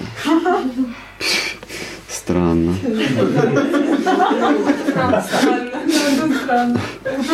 Это же болезнь. А еще можно спросить? Да. Вот здесь все стремятся ну, к цельности, к некой вот. А, да. Это не безусловное утверждение. Говорят, вот цельным стать цельным. А вот это не безусловное утверждение, что все стремятся к цельности. Ну, как бы в основном у человека это стать не... цельным, уверенным в себе. А вот именно то, о чем вы говорите, это наоборот получается никакой ценности нет. То есть, да? То есть все да наоборот. И вот еще я не совсем понимаю, что значит цельность. То, Я не, что- поним... я не согласен с вами, что все стремятся к цельности. Поэтому Ну. последующие э, вопросы, они, следующий вопрос, он или вывод бессмысленный. Ну, то есть, вот нам, вы, вы даете мне задачку, дано, там, э, э, 3 метра трубы такого, такого-то диаметра вливается там 3, 3 литра воды. А если дано с самого начала глупость, как вот там сейчас в современных э, детских учебниках, в школьных учебниках, дано, олень вышел на, на берег реки и увидел, как от 10 метров от берега а, пошла волна, она достигла первого камушка за такое-то время. Э. Вопрос, э, к какому выводу пришел олень? Или, или там сколько литров воды, ну бессмысленно, потому что олень не может выйти на берег реки и увидеть, как, как от 10 метров отделяется. как- Поэтому, когда вы говорите в дано, все стремятся к цельности, я не согласен. Еще вопрос? Многие, скажем так. Ну А что это такое? Вы стремитесь к Нет, цельности? просто надо да, определить, что Да. В виду. А, все, вот ладно, многие стремятся. Я просто не понимаю, что это такое, Да, стремиться к может, цельности. определить просто, что я имею в виду. Да, давайте. Ну, то есть некая уверенность, собранность внутри, концентрация какая-то, я не знаю, там, ну, то есть на чем-то, то есть а, неразбросанность, внимание, да, то есть. Ну, Чтобы все в одной- работало, все уходило. А здесь наоборот все эмоции. Что все, говорите, что, тогда то я могу наоборот- перефразировать, э, чтобы все было под контролем. Ну да. А, Возможно. все стремятся, чтобы все у них было... Да, я с вами согласен и беру свои слова обратно. Все к этому стремятся. Этот мир – это мир страждущих контролеров. Ну, то есть обретение кайси, чтобы контролировать. Контролировать или э, обладать. То есть это мир пытающихся обладателей. Все верно. А там все да наоборот. А здесь вы абсолютно правы, с точностью да наоборот. Махапрабху в состоянии Радхарани, он хотел, мы читали, Кришна хотел испытать, что она испытывает. Вот она, значит, вот они встречаются в, в долине между Варшаной и Нандаграмом. Все вспомнили, да? Хорошо, что мы были с вами. Вот представьте себе. Ну, уберите все вот эти дома, там, да, вот эти все попрошаек, а, автобусную остановку. Берите два холма, Нандаграм и Варшана. И они встречаются там. И она, как вы говорите, собранная. Или она э, отви- отводит от него взгляд.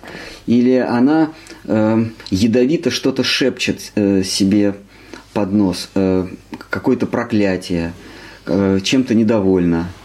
А глаза ее отведены, но и она его преследует, она, она все время хочет быть рядом с ним. И вот он э, э, желает, а что же у нее там творится-то? Вот, вот она, значит, так о- опрятно одета, вот у нее кастрюля с молоком или вот этот кувшин с молоком. Вот ее подружки окружают. А что там в душе-то творится? Вот они встретились.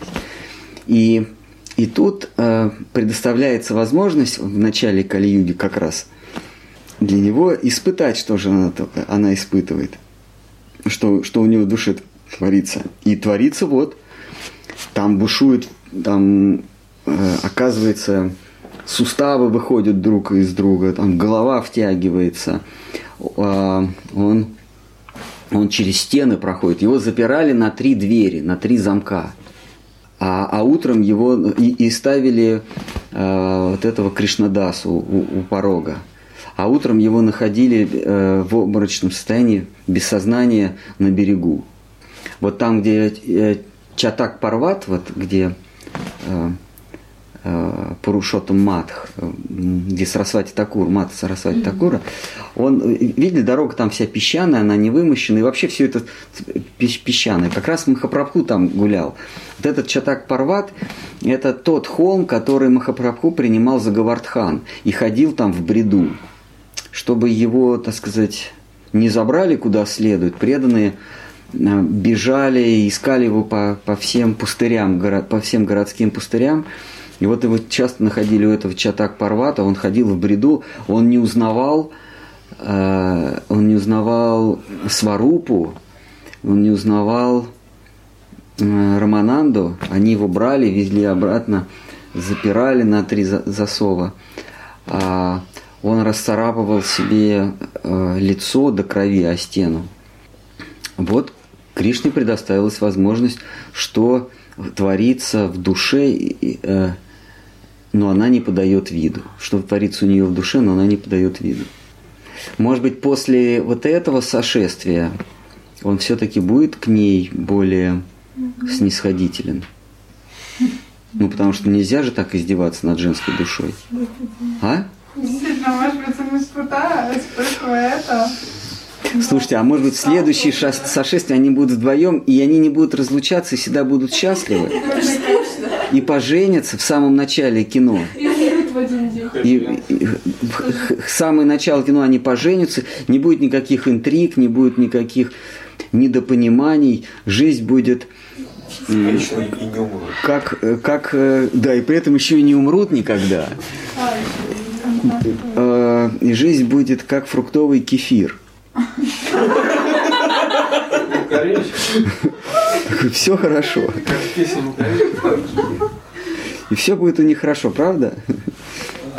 Точно. Значит, в следующие сошествия так и будет. А то э, разлучаются, страдают. Зачем все это надо? Ссорятся. Зачем все это? Все должно быть хорошо. Дальше вот дополнение. Вот, Да. э, Шикар Махарадж на одной из лекций говорит, что состояние вот неуверенности, ну, такой неустойчивости, для Неопределенности. неопределенности. Он говорит неопределенности. Ну, чуть ли не искать даже нужно это состояние, как бы и не стремиться к обратному, то есть, что это хорошо. Он не говорит, что это искать надо, он говорит, что состояние... Потому что если вы начнете искать, то вы обязательно придете к подражательству, к имитации. Он говорит, это просто правильная веха на вашем пути. Если вы оказываетесь в состоянии неопределенности, это значит, что вы шагаете в нужном направлении. Что в, в тех высших сферах бытия состояние неопределенности, а доминирующие состояния, они, они все время не уверены а принадлеж- в том, а принадлежит ли им Кришна. И вообще не уверены ни в чем. Они не твердо стоят на, на, на ногах. Вот. Это, Но это это, связано тоже с, как с разрушением этой самой цельности. а э- это связано с тем, что у тебя нет опоры. Ты, тебе не на что опереться. Вот мы часто говорим, ушел из сознания Кришны, там, э, оставил духовную практику. И мы под оставлением духовной практики понимаем какие-то внешние признаки. Например, человек четки перестал перебирать, там, мантру перестал э, повторять.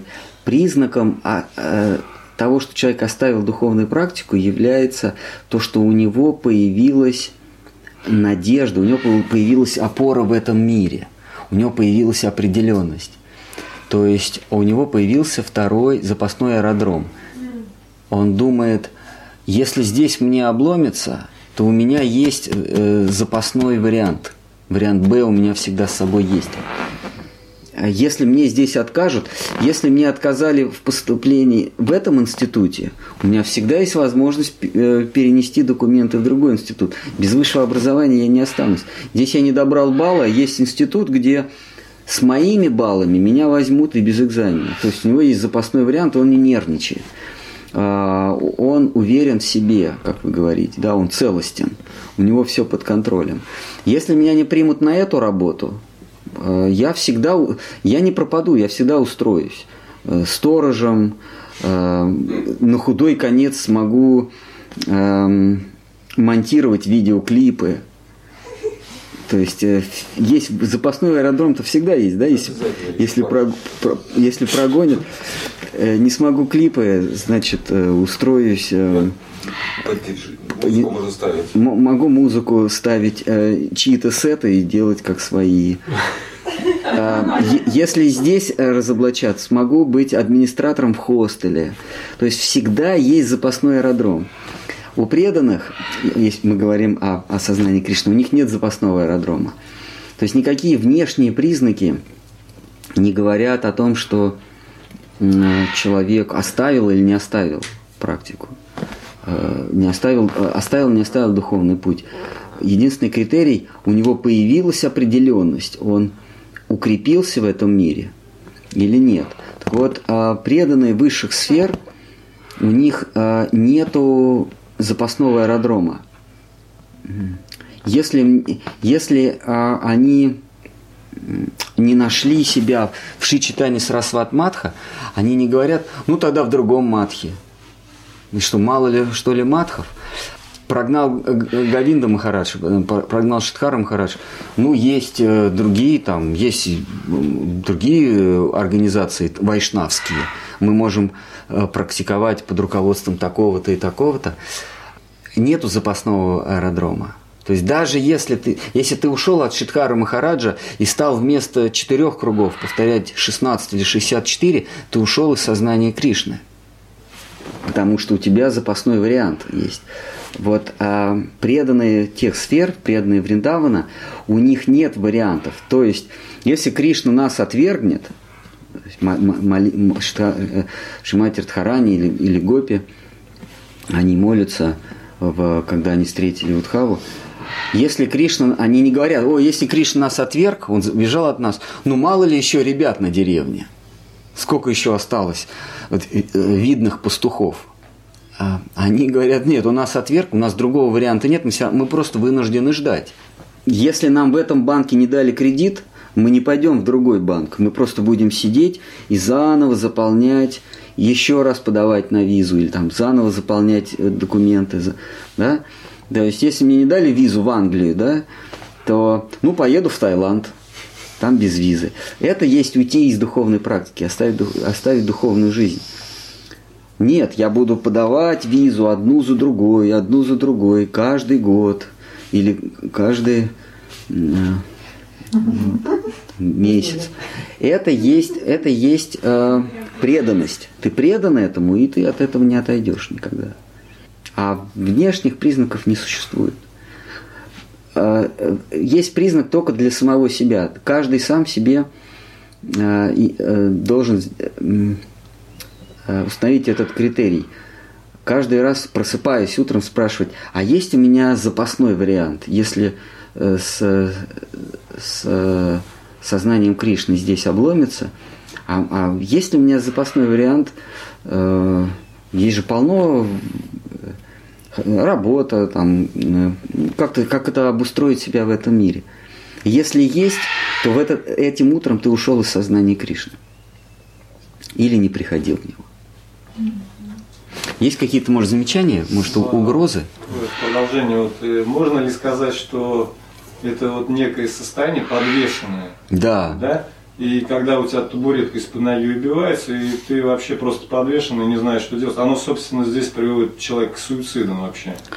И ну, преданные да. находятся, собственно, в таком состоянии, только с другими последствиями. Ну, преданный с большой буквы. Да, можно да. Да, да, да. Из тебя под, выбивают стул, и ты не ищешь другой стул. Ты, про, ты просто уповаешь на то, что э, Кришна сейчас тебя подхватит. Вот это это верность Кришне, это один из шести признаков э, преданного. Уповать всегда на нем, на него, быть уверенным, что в самый последний миг он тебя спасет. В самый последний миг он тебя спасет. Как э, есть притча, когда, когда молодого преступника приговорили к смерти, э, он об этом еще... Э, а, к нему на последнее свидание пришла мама – и она ему сказала, ты не беспокойся, э, в последний момент э, государев э, глашатый при, приедет и объявит о помиловании. Поэтому ты спокойно иди, ничего не бойся. И вот он выходит на площадь, приговоренный к смерти, и люди удивляются, как он спокоен. Он спокойно кладет голову на, ну, на плаху. Э, и он совершенно спокоен, и народ дивится. Э, и палач поднимает свой топор. И у него ни единой эмоции, даже, даже немножко улыбается, потому что он знает, сейчас из толпы выйдет э, царский глашатый и объявит о помиловании. И ему рубит голову. Так вот, преданный, он знает, что в самый последний момент Кришнин глашатый выйдет и помилует. И с этой уверенностью он живет, с этой уверенностью он но, правда, это не факт, но преданный живет с этой уверенностью. Этот персонаж, он не, не является преданным же. Является преданным. Не, вот который у него ну, Да, в истории. да, да. Но он же не, ну как сказать, ментальность у него не была как бы. ну. Он был ну, преданный, преданный в метафорически, конечно. То есть это состояние преданного. Он уверен, что Кришна всегда защитит. А более того, Кришна говорит, мой преданный никогда не, не, не погибнет. Не, не в смысле его машина не собьет, а в смысле я всегда его, э, я, э, я его жду. Он, он вс- всегда он, он Позабочься. позабочусь о нем, э, о том, чтобы он ко мне пришел. Ну, ведь речь идет о высоком уровне преданности. Ну да, я сказал, что То есть о преданном с большой буквы. Не те, кто практикует, только начал, да? Нет, нет, Там- все мы имеем запасной аэродром. Не сложилось сочетание Сарасват Матхи, есть другие матхи, не сложилось там, ну, будем карьеру Работать, отдыхать. нормально работать, да, по- поедем в Крым отдыхать. Ну, о чем вы говорите, эти аэродромы, а внутри оставаться, тем не менее. А внешне, да, мы преданные. А, Не, наоборот, внутри-то все как бы может, э, ну, как у Пундарика, у бы. Может быть, да, но мы не должны брать внешний пример с Пундарики Видянитхи. Это, это не хороший внешний пример, это пример для поклонения, но не для подражания. Не, ну, понятно, Да. тем не менее. Ну как же, я, я, например, не считаю, что я преданная, да? Да. Соответственно, как же я могу э, воспринимать эти слова Кришны, что мои преданные никогда не пропадут? Я, там, Их, же я надо, могу их не надо воспринимать, их надо слушать раз за разом. Каждый день прочитывать все 18 глав Бхагавадгиты. А, и эти слова мы слушаем, мы слушаем, мы слушаем. И постепенно наш ассоциативный ряд подгоняется под ассоциативный ряд тех, у кого нет запасного аэродрома. Понятно. Мы Так же, как веру такое обрести. э, слушать, слушать, собираться, слушать, э, читать, э, слушать лекции наших ачарьев. Другого выхода нет.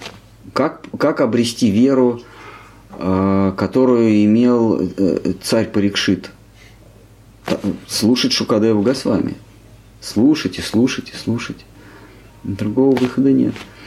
Выстраивать ассоциативный ряд. Помните, вы вчера в фильме, когда он главный герой э, заявляет сицилианцу, э, я говорю на твоем языке. Тот говорит, а кто тебя научил? То есть какой-то араб э, начинает говорить не просто, на- ну, французский так говорил, не просто на итальянском, а на итальянском сицилианском. Вот. И тот удивленно спрашивает, а кто тебя научил? Говорит, ты научил, он научил, они все научили. Я, я с вами тут варился, я, я шестерил для вас, как он его называл, ты мой араб. То есть, ну, шестерка. М, э, Ну, они, они чалились у кума. Понимаете, да, о чем я? Понимаете, да? Ну, надо чуть-чуть, да. А? Чуть-чуть? Думаю, что да. Да? А? А что это значит? Ну, ну, нет, ну, когда он, помните, он говорит, э, ты мне предъявляешь, что я, э, э, э, что я, что я стучу куму, что ли? Вот. Э, Ну, вы понимаете, о чем речь, да? Э, у кума. А? Ну, по сути, да. Ну вот наш человек. На, на тюремном жаргоне это сидеть в тюрьме. На, на- на- на блатном жа- жаргоне это чалиться, ну это сидеть в тюрьме. Чали... Кум это начальник зоны. Вы знали, да? Ну сразу, сразу видно. Вы как по- появились, я... Нет, я правда говорю, что человек зна- знающий. Поэтому, поэтому как-то я вот старался. Но не по 105 Слава богу, нет. Человек. Ну вот. Вот. Все. А нет, там совсем чуть-чуть. Не так, не так глубоко. Ну я понимаю, да. Но не 105 это главное. Слава богу. Вот. Вторая часть. А? Нет, это э, убийство двух и более лиц Вот. Ну, неважно. И он, он его спрашивает, а как ты узнал? Говорит, а я от тебя я узнал. То есть он общался и постепенно он выстроил, э, он э, э, выучил слова и выстроил правильный ассоциативный ряд. И, и под конец, помните, они его уже воспри... свои его воспринимают сицилианцы. Помните, они на него, на... ну не под конец, там в середине фильма, они на него набрасываются. Ты с кем дружишь, это же, это же э, сицилианец. Вот он стал им, одним, одним из, из них. А, а э, м, заехал Кума, он ну, по малолетке, там, за хулиганку, а стал сицилианцем. И вот там есть эпизод, когда они проходят, э, когда их расконвоили, э, понятно, да? Они проходят, и, и э, они называют э, свои фамилии, там, Санти, э, Пьеруччи э, и, и последний, Наджибула. И, и они все в одной когорте. Вот так мы и попадаем в духовный мир. Попадаем в духовный. То есть мы попадаем туда, э, поначалу мы, как вот в начале фильма говорят, мы присмотримся сначала к тебе, вот к нам присматривается. Потом мы начинаем э, какие-то слова, э, э, каким-то словам обучаться. Потом мы учимся выстраивать их в предложение. Потом осмысляем. А потом можем даже других научить этому. То есть выстраивается ассоциативный ряд. А, а, Сознание преданных и наше сознание постепенно становится конгруентным, совпадает. Постепенно да, совпадает. То есть, если сознание сравнить с- со, со сложной фигурой, да, с каким-то многогранником, с дырочками, с какими-то выпирающими, уходящими внутрь частями, какая-то сложная геометрическая фигура. А вот она есть у преданного. У нас тоже наше сознание – это сложная геометрическая фигура. Если мы наложим их друг на друга, то они не будут совпадать. Э, То есть какая-то часть будет общая, то есть что-то из э, лексикона, что-то из учения преданных мы понимаем, там, где у нас общая с ними часть. А что-то, они говорят одно, а мы, а мы вообще это не воспринимаем, мы вообще понимаем как другое. Но общаясь с ними, мы стачиваем острые углы, мы, мы постепенно, наши фигуры становятся одинаковыми. И какой-то момент, когда мы накладываем их, то, то ничего не выпирает и, и ничего не, не, Это отождествление. да, называется в молитве Вайшнава, это он поет «Коре море атмасатва, атмасатха». «Сделай меня таким же, как ты». «Коре море, сделай меня, атма, как ты, сата». «Сделай таким же, как ты». Поистине. Э, Это когда мы поем «Охе Вайшнава Такура». Вайшнав, можно наши геометрические фигуры будут конгруентными, со- совпадут. Как, вы спрашиваете, это сделать? общаться, вот э, сидеть у кума, э, общаться. Поначалу что мы делаем, как он, как они там, завари-ка мне кофейку, там этот э, м, главный их, э, за- за- завари-ка мне кофейку. Он, он не возмущается, он говорит, на всех? Да, на всех. И он, он не только ему, то есть он не только гуру, а он всем заваривает кофейку. Знаете? То есть служит другим вайшнавам. И, и он с ними общается. Они там, они в карты играют, а он сидит с газеткой, ждет указания, ждет приказов. Да? Постепенно, постепенно мы становимся конгруентными. Какие-то еще, может, вопросы? Попросить можно что-нибудь о Пуре Махараджа сказать? О, про Пури Махараджа, ну, я не знал его так близко. Он был настоятелем э, храма в Пуре.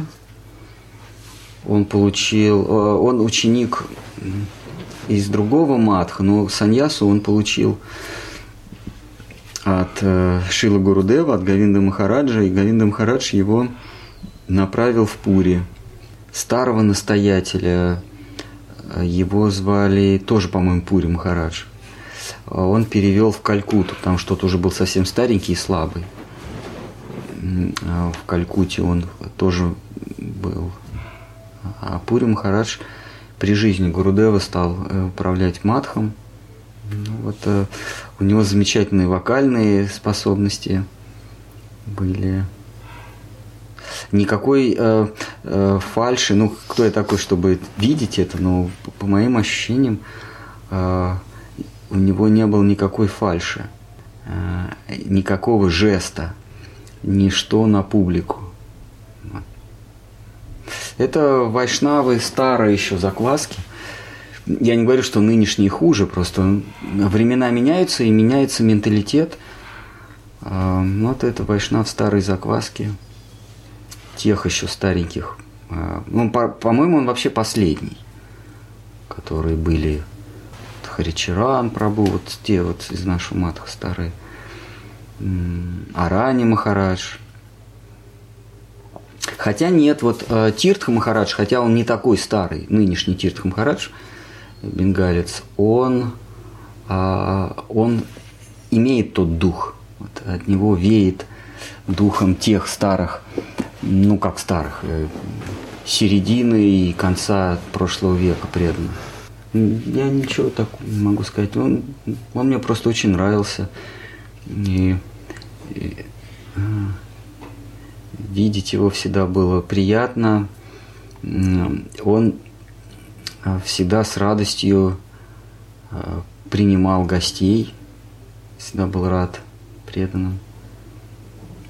Хотя Матх э, испытывал нужду, потому что ну, содержать храм это, это всегда деньги. Э, он принимал преданных с радостью, хотя это для него было накладно. Может, кто-то расскажет про Пури Махараджа? Кто-то общался. Вы же жили долго в Пуре как-то, да? Нет, я пару недель. Ну, без группы там в Матхе, да? Мо- Может, вы что-то расскажете? Ну, я не знаю. Но он такой, как ребенок всегда был, совершенно без, без жеста, без показушности. Ну, пришло время, он ушел. То есть тут как? Вайшнав сам выбирает, когда уходить. Мы же уезжали, он не подавал признаков. Нет, он так, конечно. Ну, он безмятежно так улыбался. Вот когда мы с Нандиной пер- первыми пошли пообщаться, думали, не успеем. И вот он, ну, он, в принципе, и тогда раньше, я помню, когда прощаешься, он всегда спрашивал, Пури гейн? Ну, и так, Да. э, давайте. Главное, ну, приедете еще? Да, да. Но он всегда рад был. Ну, он так приезжал. безмятежно улыбался, еще так смешно на- накрутил почему, и такой вообще был. Ну, он, э, как вот до этого преданные из, из э, Южной Африки, да, или из Мадагаскара, Нарайн Махарадж, помните? Он также в Пуре ушел, без всяких болезней, присла- сел после Киртона к, к стеночке, а, прислонился к стеночке, и все, и отошел. Такой седой, помните? Фестиваль. А? Фестиваль. На фестивале он был, да. Индус? Он, ну, он индус, да, он индус этнический, но он э, родился и жил в Мадагаскаре там. Высокий. Он был начальником тюрьмы. До, до Саньяса, ну, когда он там работал, потом с Гурудевом э, э, познакомился, оставил все, стал е- ездить, а потом саньясу принял. Это вот тоже Пури как-то забирает людей. Ну, когда мы были там с э, Руной и Хвостиком, э, Кришна Нанданом, из Запорожья, который был Костик. И на, а Руна говорит, давай, а Пури Махараджа не очень любил, когда убираются, там наводят шумиху, он, как, он так нас разогнал. А Руна, в общем, выпросила у, а, у Бипина, выпросила веник, и тряпочки какие-то нашлись, и Аруна так всем все раздала, все так по хозяйству, и ну, а Бифин Прабу так как-то, ну, тихонечко, говорит, может не надо, может не надо, и мы говорим, не, не, сейчас мы тут уберемся. И тут выходит Пури Махарадж, отнимает у нее этот веник, с этим веником, и всё вот так вот, а ну-ка идите. Харибола, Харибола, вот твое место, показывает там, где мы кир, ну, алта, эм, поем киртаны.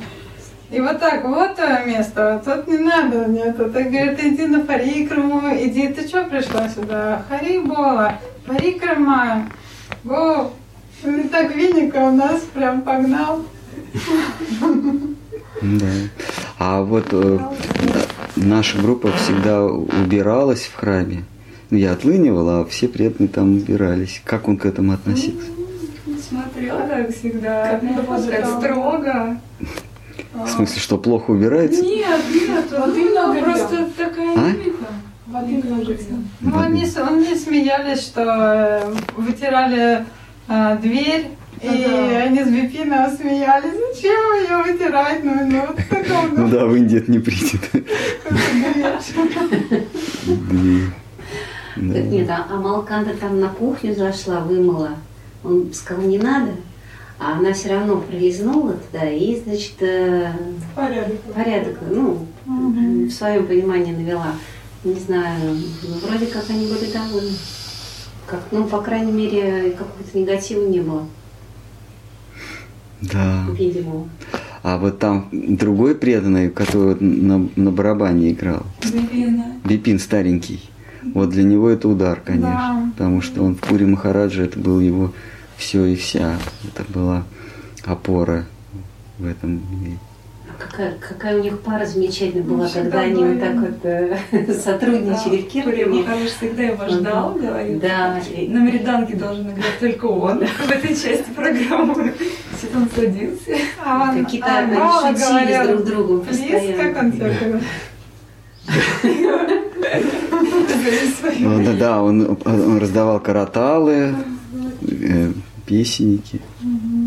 И он, когда пел, он Ну, как крылья, руки Да. такие, крылья.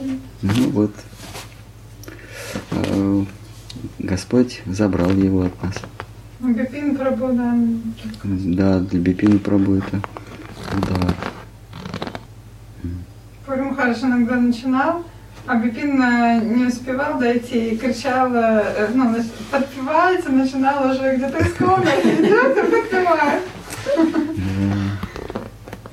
Ну да. И что-то он ему высказывал, вот он встал там, например, да, как-то он закончил, и что-то там вот Пури Махараджу что-то вот так вот как-то говорил так, э, а тот э, никакой реакции, ну просто, просто смотрит. Мгм. Ну, то есть у них там между собой было. Было. Да, были отношения. да. Что-то еще. А можно вопрос еще? Мгм. А вот говорилось, что Шримати Радхарани э, приносит в жертву э, себя, потому что она не в иллюзии, а, и э, ну, насколько я поняла или помню, э, что она не испытывает э, э,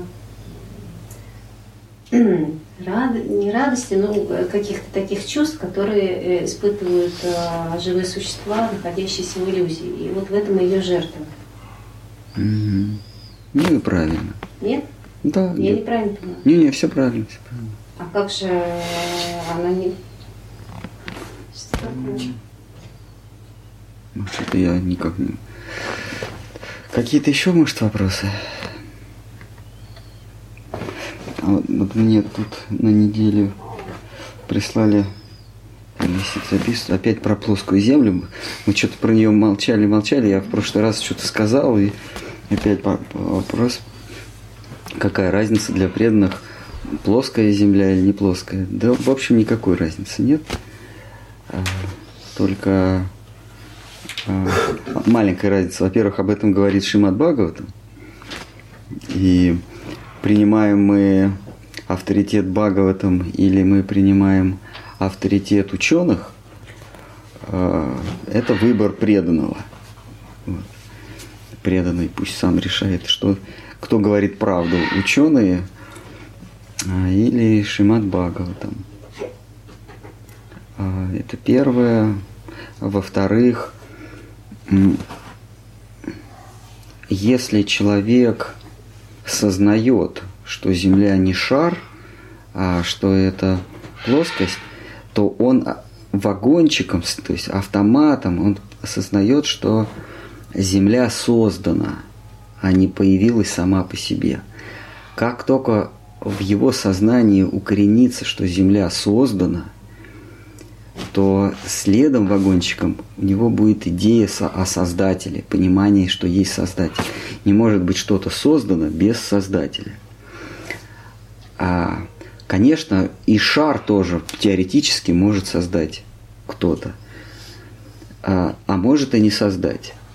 Если Земля шар, может быть, этот шарик кто-то скатал, а может быть, кто-то не скатал. А если Земля – это плоскость, то есть если Вселенная выглядит как, как конструкция, которая описана в пятой книге Бхагаватам, посередине Земля, а над ней надземные ярусы, под ней подземные ярусы, то автоматом он понимает, э, что это все, вот это все нагромождение, оно замыслено, во-первых, а во-вторых, создано. Вот так случайно появиться не может. А вот шарики, крутящиеся вокруг друг друга, они могут, есть шанс, что они могут быть созданы случайно. Есть шанс, что они могут быть и созданы кем-то. Но когда мы говорим о плоскоземельной, о Вселенной с плоской Землей, об этой конструкции, то нет шансов, что оно само по себе появилось. Это, это обязательно кто-то все это нагромоздил. И когда у преданного а, это укореняется в сознании, то укореняется и идея Создателя. И это хорошо. То есть он живет с идеей, там пусть это в подсознании, но все равно идеей сознательно, не, создателя. Не какого-то а, абстрактного Кришны, который где-то на, на планетах Вайкунтхи э, играет э, на флейте. Не, не в эту сказку. А реально вот э, было э, был момент, когда вот это все создавалось и, и держать это в голове, это хорошо. Это, это приближает нас к пониманию со, э, со, э, того, что Вселенная создана, есть Создатель, Создатель Господь Бог, ну или, по крайней мере, Брахма. А, дело в том, что если мы верим в некого отвлеченного Кришну, который играет на планетах Галоки с Радхой, то, но не верим в, в созданную, сотворенную конструкцию нашего мира, то та то вера в, в Кришну, она ничего не стоит. Это, про, это то же самое, что верить в сказки э, про конька-горбунка. Мы, мы же верим э, мы когда читаем сказку про Горбунка, что там две больших лошади, один, один маленький конек, да, он исполнял желание этого Иванушки-дурачка, правильно? Не помню. Ну, но при этом мы же понимаем, что есть планета Земля, она создана, она, это шар, он вращается вокруг Солнца. Красивая сказка, да. Вот а, точно так же, когда мы верим в Кришну, есть мы понимаем, что вот это про конька Горбука – это сказка. А реальность вот она здесь. Это, это шарообразная Земля, 40 тысяч метр, километров диаметр. Она летит со скоростью 1600 километров в час. Представляете, можете себе представить эту скорость? Она летит. И еще вращается при этом. А мы даже этого не чувствуем, ну, потому что сила тяготения и так далее. Вот, так вот, если мы э, верим вот, вот э, в эту э, вот в эту круг, шарообразную землю, э, а не верим в плоскую землю, то наша вера в конька-горбунка или вера в Кришну – это то же самое, что вера в конька-горбунка. То есть наше отношение к Кришне тоже такое же, как отношение к коньку-горбунку. Мы понимаем, что это сказка – Э, про конька-горбунка, а реальность вот она, шарообразная земля. Точно так же мы понимаем, что Кришна – это сказка. Для того, кто не верит в созданную Вселенную Творцом Брахмой, а история про Кришну – это сказка, и там веры нет никакой. Э, эта вера, она, она поверхностна, Кришна говорит. А? От ума получается. Она поверхностна. вот такая, так, так, бы я ответил, какая разница? Разница то, первое, в первом случае мы верим в Творца, во втором случае мы верим в то, что все появилось само по себе. Для материалиста это естественно, для преданного это, это, это бессмыслица. Преданный не может верить в Кришну и не верить в то, что создано по его замыслу э, неким э, Творцом. Ну, Кришна, он в нашем учении, Кришна, он сам не создавал это все. Но в христианстве, да, Бог, он что? Он создал небо, землю, он сам это все создавал. Брама. А? Брама. Да, да, то, ну, в, в их, в, у них сам Бог, он, э, он создавал мир, Вселенную. В, нашем, в нашей концепции Кришна, он вдохновил, он воодушевил Брахму, вдохновил Творца на, на, на создание. То есть Творец, он не есть сам Создатель. Более того, в, на, в нашей же священной книге говорится, сам Творец, когда его народа спрашивает, а ты сам создавал? И, и Брахма отвечает, нет, нет, нет, я, у меня вот такой-то был опыт, я, мне что-то привиделось, я по по эскизам того, что я увидел, э, Гавиндом Адипурушем, мир, мир Гавинда, он мне приоткрылся на секунду, а потом закрылся. Я по этим эскизам создал вот то, что, то, что ты сейчас наблюдаешь, народа. Вот такая разница. Первое – это вера, второе – безверие. Я, кстати, на этой неделе прочел интервью, есть такой главный астроном НАСА. Ну, по сути, это главный астроном американский. Его зовут Нил Деграсс Тайсон.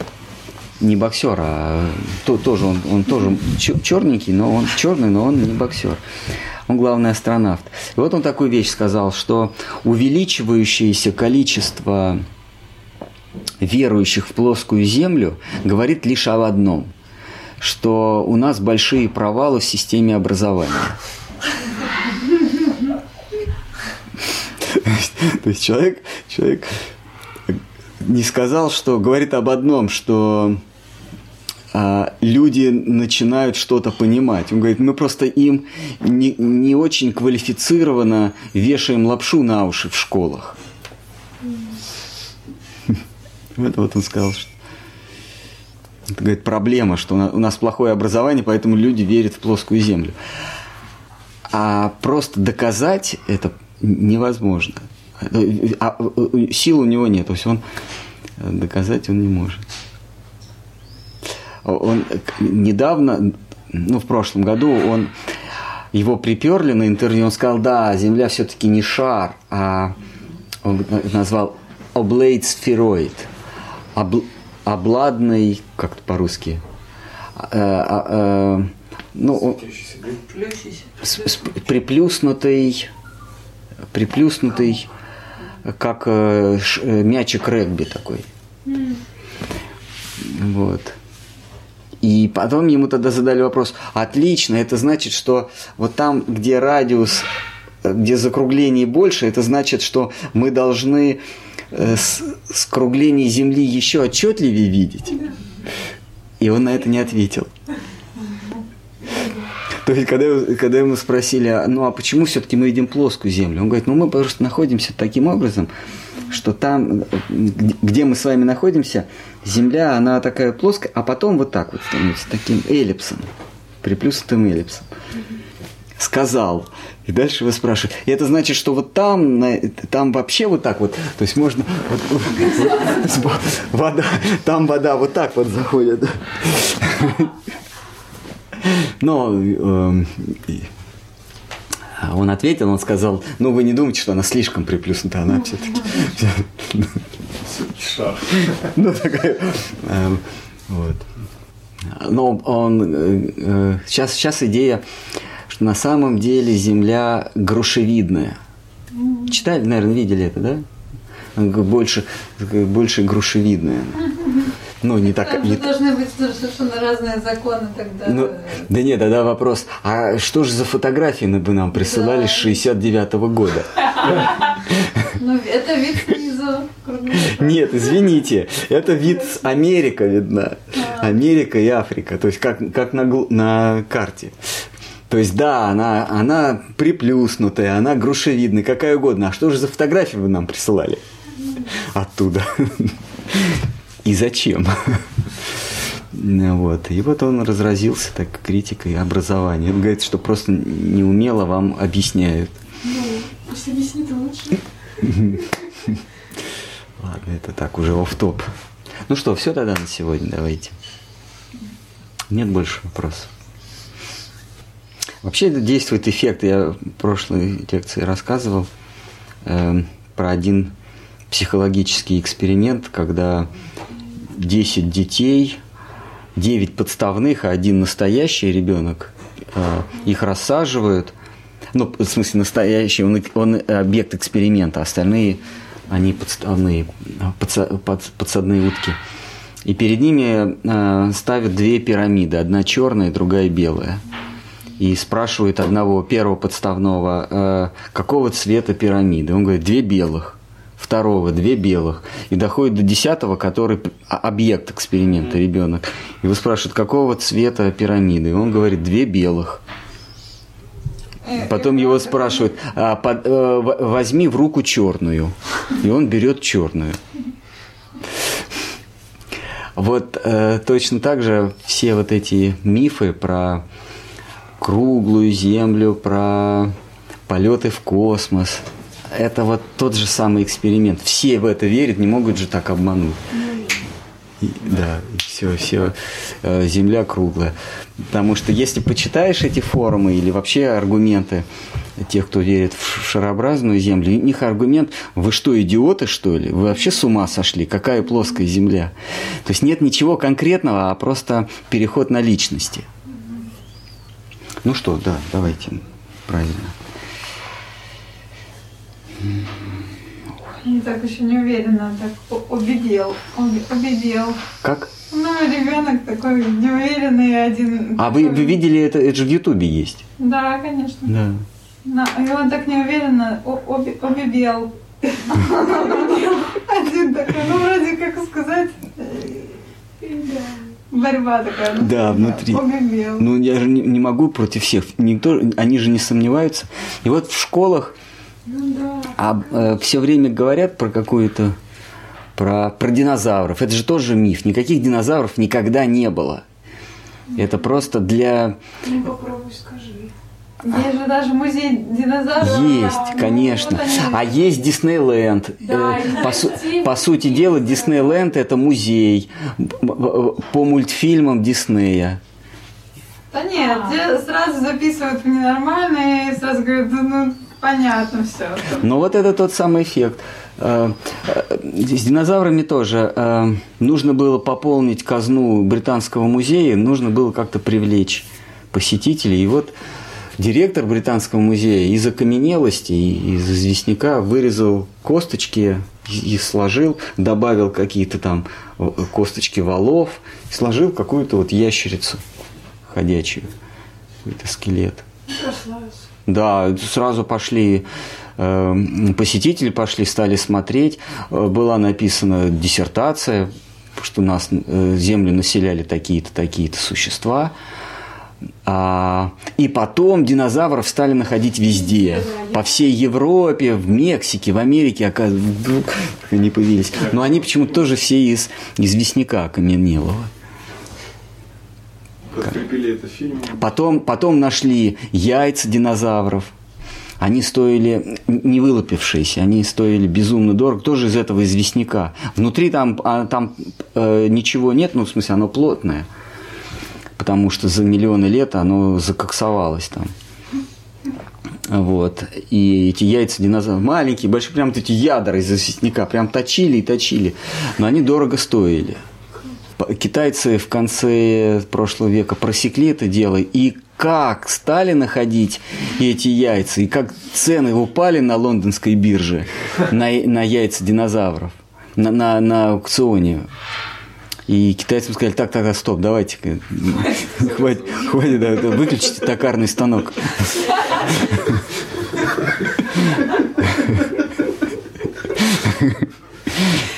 Вот. Так же, как это так поднимают э, ценность, как, например, бриллианты. Они ничего не стоят и никогда не стоили. Это бриллианты, э, это камень вообще э, не имеющий ценности. В ведические времена изумруды, алма, э, не- эти, топазы, все, все эти рубины, вот они имели ценность. А бриллиант он вообще не имел никакой ценности. Потому что ну, Как стекляшка. как стекляшка, совершенно верно. Потому что ну, они имели э, самоцвет и прикладную еще, джиотиш ценность. А бриллиант никакой ценности. Но потом это стали искусственные. Есть такой, э, такая семья, аффилированная с Рокфеллерами, такой Дэвид А- А- Аппенгеймер, э, еврей почему-то. Вот, он, он, он скупил практически... Beers, может, слышали такая фирма Beers?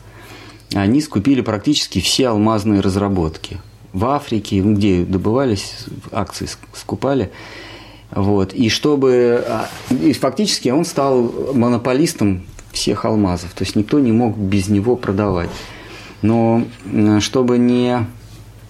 они не обесценились, то э, он, ну, он их забирал, он, он держит их в, так сказать, в сейфах, и небольшую часть только на рынок вы- выпускает, чтобы они были самыми дорогими камнями. Почему они самые дорогие камни? Потому что они ему принадлежат. А, Он нагнал ценность на них. А, а лакмусовой бумажкой бесценности об- э, этих камушков является то, что, например, в Швейцарии вы не можете получить кредиты под алмазы, под- под бриллианты. Под золото можете получить, под сыр пармезан можете получить. Да, то есть есть так- какой-то сорт сыра, под который тебе в швейцарском банке дадут кредит. Они этот сыр берут, кладут в хранилище, потому, ну да, такой, это как это называется, твердый, спелый, что ли. Выдержанный. Выдержанный сыр, да. А под бриллианты, вот ты принесешь бриллиантов, тебе не дадут кредит, потому что их не обманешь. Потому что у них там лежат столько, Оппенгеймер держит там столько, что свои камушки давать настоящие швейцарские франки никто не собирается. И по этой же причине э, у Швейцарии почему-то, вернее, по, по случайной, по случайному стечению обстоятельств, у Швейцарии нету космической программы. Да, везде есть, во всех европейских странах есть космонавты, летали. И, англичане, французы, все летали в космос. Швейцарцы не летали, и спутников туда не запускали. Вот нет, нет швейцарских спутников. Есть коллайдер. Коллайдер есть.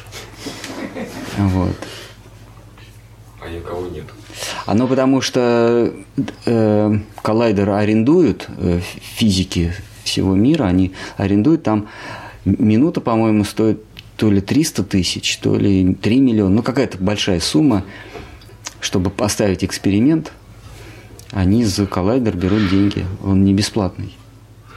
Ну и там люди приезжают там э, на экскурсии, с этого можно что-то поиметь. Вот, а космонавтов они туда не отправляют. Они смотрят, как летают другие и пользуются благами их экспериментов. Вот, и не дают деньги под бриллианты. Есть еще похожий эксперимент социальный, но со взрослыми людьми, как они поддаются вот этому э, стадному чувству, Мгм. когда они в очереди сидят там, к врачу. А, что они делают? Они встают. Там все подставные, только одна девушка не подставная. И они просто начинают вставать и садиться. Она на них сначала смотрит, а потом сама начинает. Вот, и они все проходят, и приходят уже э, новые люди, а, и спрашивают, а что вы делаете? Я говорю, я не знаю, все вставали, и я тоже начала это делать. И они потом все начинают с ней вставать. Все уже заменяются, уходят подставные, остаются А я только вообще те, кто вообще не знает, зачем вставать. Такой эксперимент был с обезьянами, наверное, слышали, подобный. Это пять обезьян, четыре там в этой, в этом вольере, в этой вольере все время находились, подсаживают к ним э, пятую обезьяну, которая голодная. Они поели, а она голодная, и она, значит, хочет есть, и вдруг появляется банан. Она, естественно, за ним бежит. А, тут открываются э, краны и всех об- обливают холодной водой. А, она, значит, отпрыгивает, а, есть все равно хочется. Снова банан появляется, она снова бежит, и всех опять холодной водой обливают. И они понимают, что э, их, их обливают, потому что она за бананом бежит. Они начинают ее бить. Как только банан появляется, они ее бьют и не дают ей за, это, за банан сх- схватиться. И потом, э, через какое-то время, а, она уже за бананом не бежит. Ну, там ее уже кормят, но когда она голодна, э, появляется банан, она уже туда не бежит за ним, потому что знают, что ее побьют. Не потому что э, ей, ей будет холодно, а потому что ее побьют. Потом, и- потом э, э, одну из, из старых обезьян отселяют, селят со- совсем новую. А, И когда, тоже голодную, когда открывается окошко с бананом, то вот эта вот предыдущая обезьяна, которую выучили не брать, она первая бросается на новую обезьяну, и ее начинают бить, чтобы та не взяла банан. И так постепенно старых всех обезьян уводят, и остаются новенькие. Пять обезьян новенькие. И когда эти новенькие, они а, холодной водой ещё уже не обливали, их никогда не обливали. Когда подсоединяют, подселяют новую и показывают новый банан, то все пятеро набрасываются на нее и начинают бить. А за что? Ведь их никогда еще не обливали. И она тоже не понимает, за что ее бьют. Вот такой эксперимент. Так э, действует общество. То есть навязывают некие, некие нормы, некие представления, некие э, верования. И, и потом э, и мы, мы спрашиваемся, а для чего это все? На каком основании нас э, обвиняют э, в том, что мы сумасшедшие? То есть всем поколениям внушили, что мы живем на шаре, который вращается с нереальной скоростью вокруг себя, так еще и а вокруг Солнца он вообще ле- летит скоростью 90 тысяч километров в час.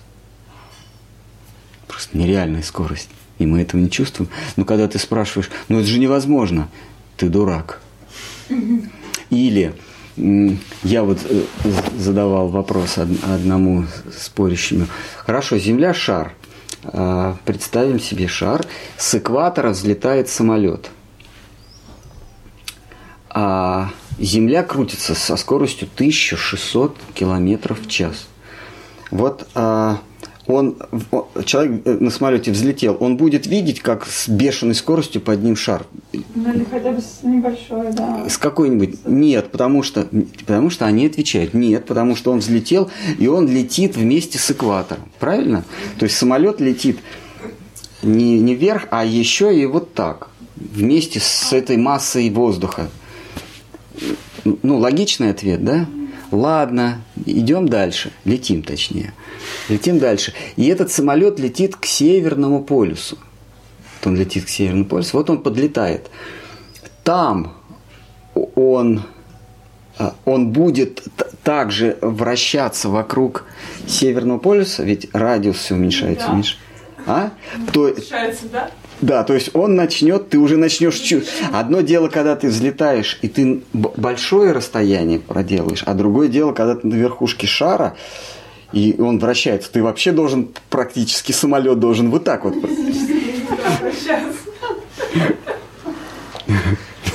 Еще вот так, вместе с землей. Не ответили. Ну, представляете, да? То есть вот, вот ладно, с экватора вот ты полетел, ладно, ничего. А здесь ты как? Ты же вот так вот должен крутиться. На Северном полюсе ты вообще вот так вот должен. И не- А как же ты сядешь? Даже самолеты. Собьешься же с пути вообще, куда ты налетишь, если... Да и вообще, Вообще как там живут, непонятно. да живут, ладно, вот ты прилетаешь к Северному полюсу, ты... Почему Земля вращается, а ты не вращаешься? Хотя до этого ты вместе с Землей вращался. Ну, Ну, они хоть бы засомневались, эти люди, да? Они говорят, ну ты, ты сумасшедший, какая плоская земля, ты вообще... Нет, после вот Северного полюса они не засомневались даже? Нет, они говорят, ну ты сумасшедший. Вот это вера. Да, Не, потом, а нет, просто в, в- итоге, в знаменателе всегда, а ты что, веришь, что Земля плоская? Я говорю, сейчас речь не об этом, сейчас речь о том, как вы мне это объясните. Самолет там должен вращаться? Вот так вот. И, то есть пассажиры там должны как, как в карусели. А итог, э, ты что, веришь, что Земля плоская? Ну да, верю. Ты что, дурак? Да. А ты не Да, потому что это, это вот э, девушка, э, мы, мы в роли этой девушки, которая видит, как все встают, и ты тоже начинаешь вставать. Или браться за эти пирамидки. Девять человек не могут ошибиться. Значит, пирамиды бел. Обебе- Обебел. Обебел. Обебел, возьми черную. Он берет черную. Варя Кирилловна. Ну да. Ну, там лет девять. Это черно-белый, да? Да, документальный фильм, старенький. Еще каких-то 70-х годов. Ну что, давайте на этом закончим, правда. Тут пишут, вообще оборот зе- Земля полные за сутки совершает, а крутится она вместе с воздухом. Скорость вращения идет от точки на экваторе, а, а чем ближе к центру, тем меньше скорость точки. Э, К, к- к центру имеется в виду э, к полюсу. Ну, наверное. А, Значит, скорость не меньше. Скорость всегда одинаковая. Если вы вращаете геометрический предмет, то скорость всех точек одинаковая у них. Просто есть понятие угловая скорость, есть понятие линейная скорость. Вот линейная скорость, она различается. Действительно, эта точка и эта точка, они проделывают разные расстояния за одно и то же время, если взять линейную.